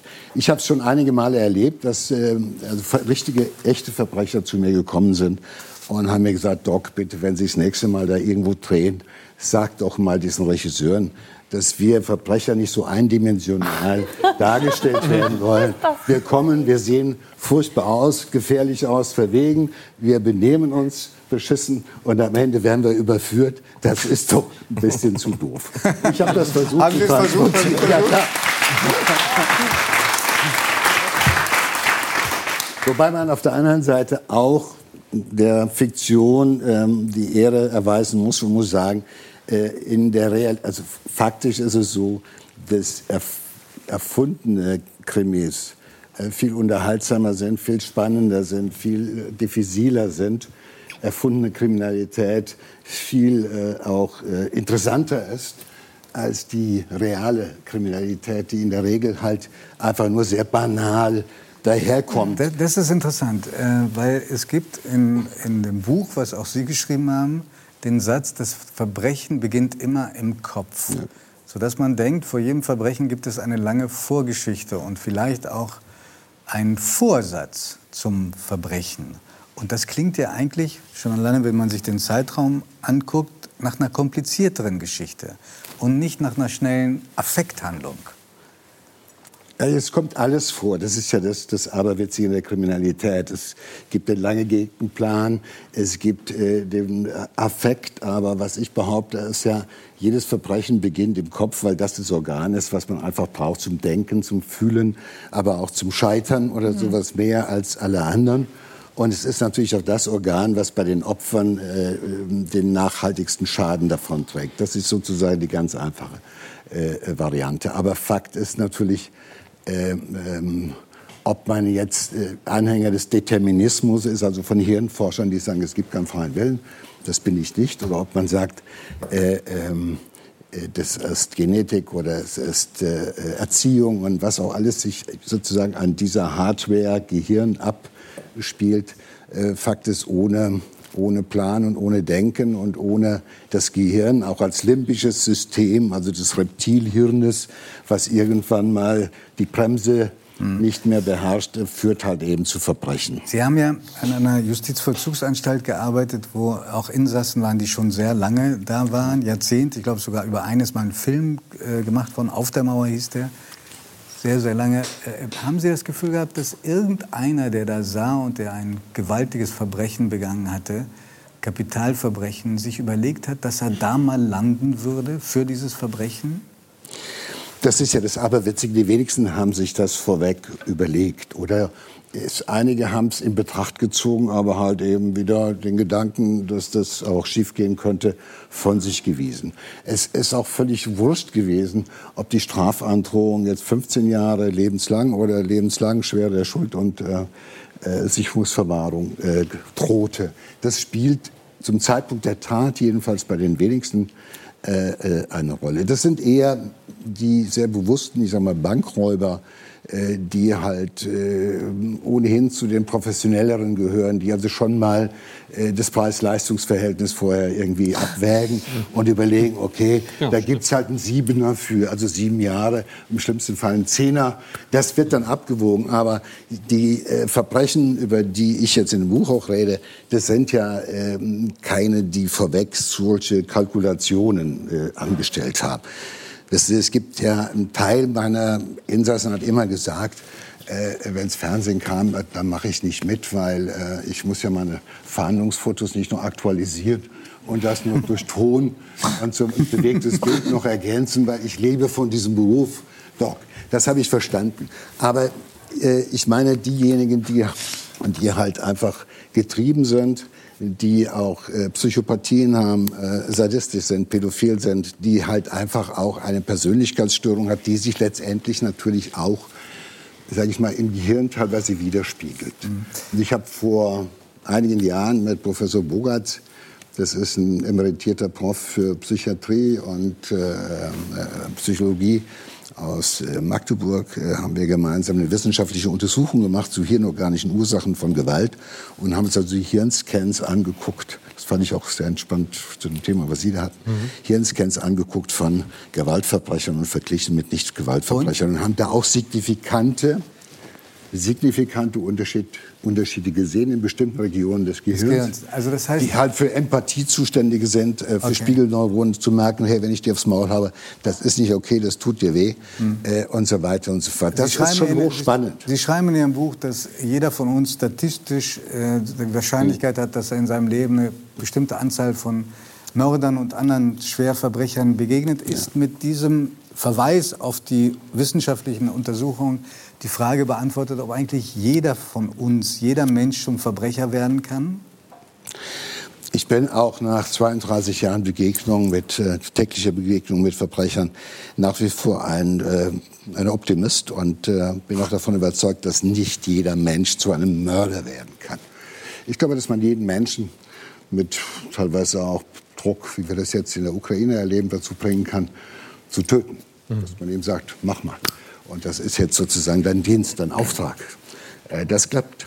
Aber ich bin weit davon entfernt zu glauben, dass jeder Mensch tatsächlich in der Lage ist, zum Mörder zu werden. Das heißt, aus niedrigen Beweggründen heimtückisch, besonders grausam und skrupellos Menschen umzubringen, zur Befriedigung des Geschlechtstriebes, ähnliche Geschichte. Ich glaube, die Wahrheit ist so, auf der linken Seite der gaußschen Verteilung, da ist Mutter Teresa und äh, vielleicht noch äh, irgendein Papst, der heilig gesprochen wurde. Und auf der anderen Seite sind vielleicht Charles Manson und ein paar von meinen Straftätern. Und wir befinden uns das war der, der Dämon, der seine Jünger, Jüngerinnen losgeschickt hat. Genau. Um So, äh, und glaube, damit müssen wir einfach, in Amerika. nur weil wir damit kokettieren, weil wir uns vorstellen können mit unserem Gehirn, dass wir sowas machen können, das heißt es noch lange nicht, Dass es dass wir es tun. Ja, es wird auch nicht jeder Mensch zum Schottergärtner. Es wird auch nicht, genau, obwohl Herr, jeder Herr kommt an Soltau Steine. das wieder auf kommt eine an reale. Ebene Ja, das. Das- Aber warum wird's der eine und der andere eben nicht? Das Was- ist ja was- das Hochspannende. Das Das ist das Hochspannende. Ist es doch dass du sagst, es, es gibt ja so nicht wie in der Medizin so einen Algorithmus, wo man sagt, wenn das und das und das und das zusammenkommt, also was weiß ich, eine gewisse genetische Position, Disposition, eine beschissene Kindheit, Ja. äh, ein schlechtes Umfeld und, und, und, wenn das Ein- zusammenkommt, dann wird jemand automatisch zu einem Kriminellen. Die Wahrscheinlichkeit Die ist Wahrscheinlichkeit größer. wächst. Whatever, klar. Aber es ist immer noch nicht so wie in der Medizin, wie beim Blinder, wenn er das und das hat, ist es der Wurm und muss raus. So sieht es nicht aus. Und deshalb, deshalb beschäftigen wir uns ja im Endeffekt mit Kasuistiken, mit diesen Fällen, an denen wir was lernen können, weil wir immer noch vor der Situation stehen, wie gesagt, die meisten tun es nicht. Ja. Warum tun die es? Ja, vielleicht gestatten Sie mir noch eine Frage. Äh, Gerne. an, anknüpfen an das Gespräch mit, mit Dieter. ähm, ich habe mit erschreckender Vorbereitung jetzt auf dieser Sendung g- gelesen, was ich nicht wusste, ist, dass äh, zwei Drittel, nahezu zwei Drittel derer, die im Gefängnis waren, wenn sie rauskommen, innerhalb der nächsten sechs Jahre wieder kriminell werden. Ähm, und nur ein Drittel dann ein Leben führt, das nicht mit dem Strafgesetz ins, in Konflikt gerät. Da könnte man beinahe denken, auch wenn man Optimist ist wie Sie, das Gefängnis bringt gar nicht so viel. Außer, dass für die, für, den, für die Zeit des Verbleibs im Gefängnis dieser Mann kein weiteres Verbrechen begehen kann. Absolut, ja. Oder diese Frau. Ja, es gibt ja bedeutende äh, Vertreter des Strafvollzuges, die in einem Buch mal festges äh, festgestellt haben oder pro proklamiert haben, dass Gefängnisse abgeschafft werden müssen. Thomas Galli beispielsweise hat irgendwann mal gesagt, als Anstaltsleiter äh, macht den Laden dicht, er macht die Leute schlimmer, als äh, sie Sie vorher denn? gewesen sind. Was sagen Sie denn? Äh, es ist ganz einfach so, für viele mag das zutreffen. Es gibt manche Insassen, für die ist der Knast eine Agerplatte, auf der er wächst und gedeiht. Äh, das ist kritisch, muss man das betrachten. Es sind oftmals gerade die psychopathischen Täter, die narzisstisch gestörten Täter, die in diesem System plötzlich irgendwie auf einmal, wo du denkst, die sind nicht zu beeindrucken oder nicht abzuholen. Aber da reden wir von ungefähr 7,5, 6, 8 Prozent der Insassen von Gefängnissen, die allerdings für fast 80 Prozent der schweren Verbrechen verantwortlich sind. Also das sind die harten Nüsse, an denen wir uns die Zähne ausbeißen.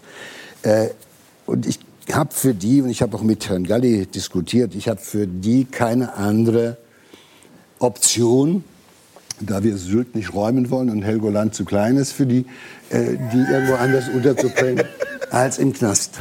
So. Sind Sie, haben Sie Und jemals das so meine, ich jetzt nicht, das meine ich jetzt nicht scherzhaft, sondern weil ich da äh, ganz viele erlebt habe, wo ich Ihnen ganz klar sage, da war ich froh, wenn die meine Sprechstunde verlassen haben, dass sie nicht in die Fußgängerzone gehen, Ja. nicht am Kinderspielplatz vorbeigehen, sondern auf die Zelle oder in die Herr, Freistunde. Herr Kleber hat in einem Land gearbeitet, in dem, also wenn man Demokratien sich anschauen, es gibt keine andere, in der so viele Menschen im Knast sitzen. ja, na klar, Kalifornien. Und, ähm, und die Strafen sind in der Regel auch um einiges härter.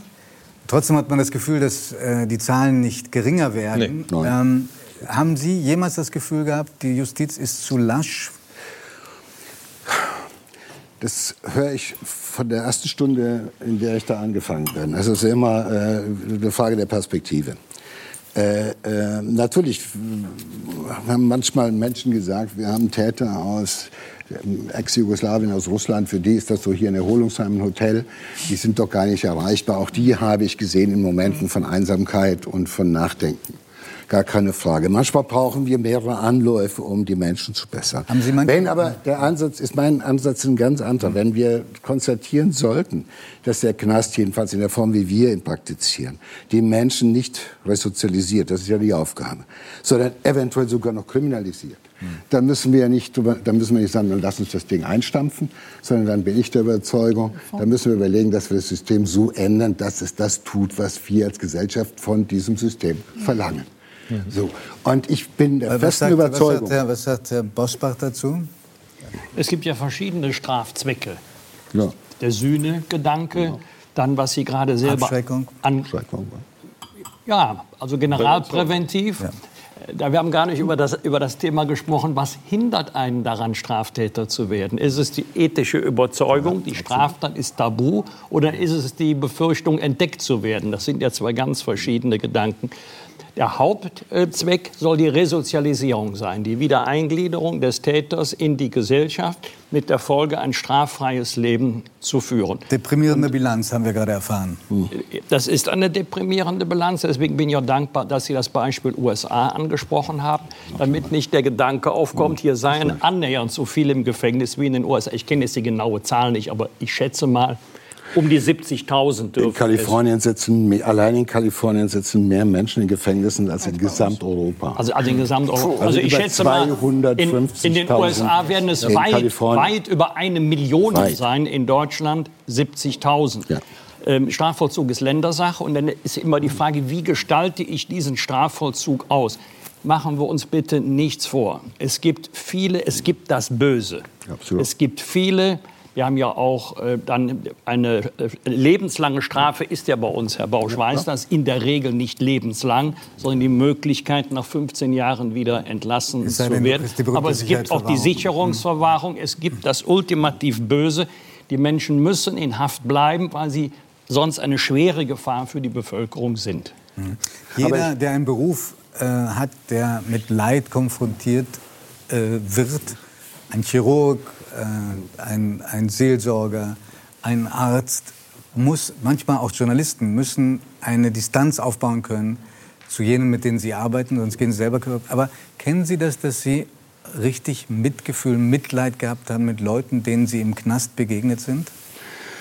Schon. Es gibt äh, eine ganze Reihe von ähm, Patienten, die ich hatte, mit denen muss man Mitleid haben, weil äh, sie haben teilweise einen ganz miesen Start ins Leben gehabt äh, wurden äh, rumgeschubst, wurden nicht geliebt, wurden teilweise drogenabhängig und haben danach irgendwo ein Leben in einer gewissen Invalidisierung am Rande der Gesellschaft zugebracht, das nicht schön ist. Da kann man auch Mitleid mit haben. Und das habe ich auch. Sonst wäre ich da auch fehl am Platze gewesen. Gar keine Frage. Das muss man haben. Und es gibt auch im Übrigen eine andere Zahl, die ich Ihnen mit ans ähm, jetzt mal sagen möchte. Erstens, es stimmt nicht, dass in Deutschland die Leute nach 15 Jahren schon in der Regel entlassen werden. Das sind nur die guten, die positiven Risiken. Mein längster Patient ist im 50. Jahr seiner Haft gestorben. Und wir haben Leute, die sind dort 48 Jahre, 38 Jahre und auch länger. Also die richtig Bösen gehen schon auf eine lange Distanz. Wenn auch nicht beim ersten Mal. Da muss man drüber nachdenken, kann man das verändern. Äh, das zum einen. Aber selbst in Werl, also am Ende der Fahnenstange, da wo ich gearbeitet habe, wo die Crème de la Crème war, haben wir am Ende auch über 40 Prozent entlassen in ein danach nicht mehr deliktisches, also das heißt nicht mehr einschlägig strafbares Leben. Allerdings, das muss man äh, einräumen, oftmals erst nach einer langen, nach einem langen Leben, nach wiederholten Erfahrungen mit Knast und in Haft und wenn sie halt einfach irgendwie das Lebensalter schon erreicht hatten, dass man sagt, naja, mit fast 60 oder mit Ende 50 oder Anfang 60 hast du keinen Bock mehr, in den Knast zu gehen, weil so leicht reicht sich das nicht mehr auf eine Arschbacke ab, was da jetzt kommt. Und du weißt, die Jungen machen mit dir das, was du früher als junger Mann mit den Alten gemacht hast. Das mag ja vielleicht das Eigentliche sein, was dazu führt, dass am Ende äh, dann doch über 40 Prozent nicht mehr erscheinen.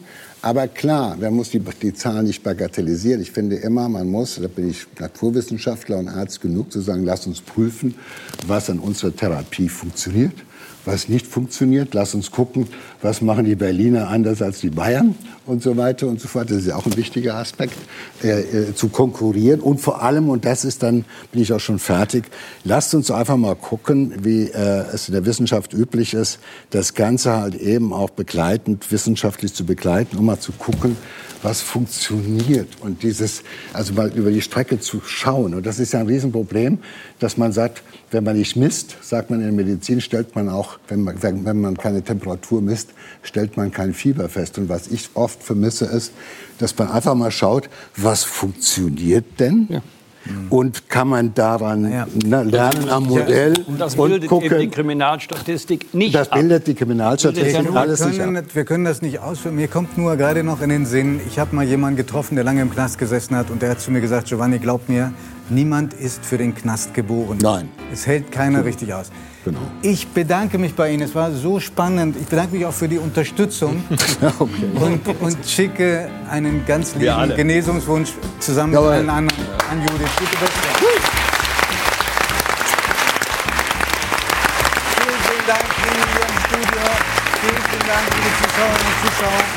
Im August gibt es ein Best-of und im äh, September, Anfang September sehen wir uns wieder. Herzlichen Dank. Kommen Sie gut ins Bett.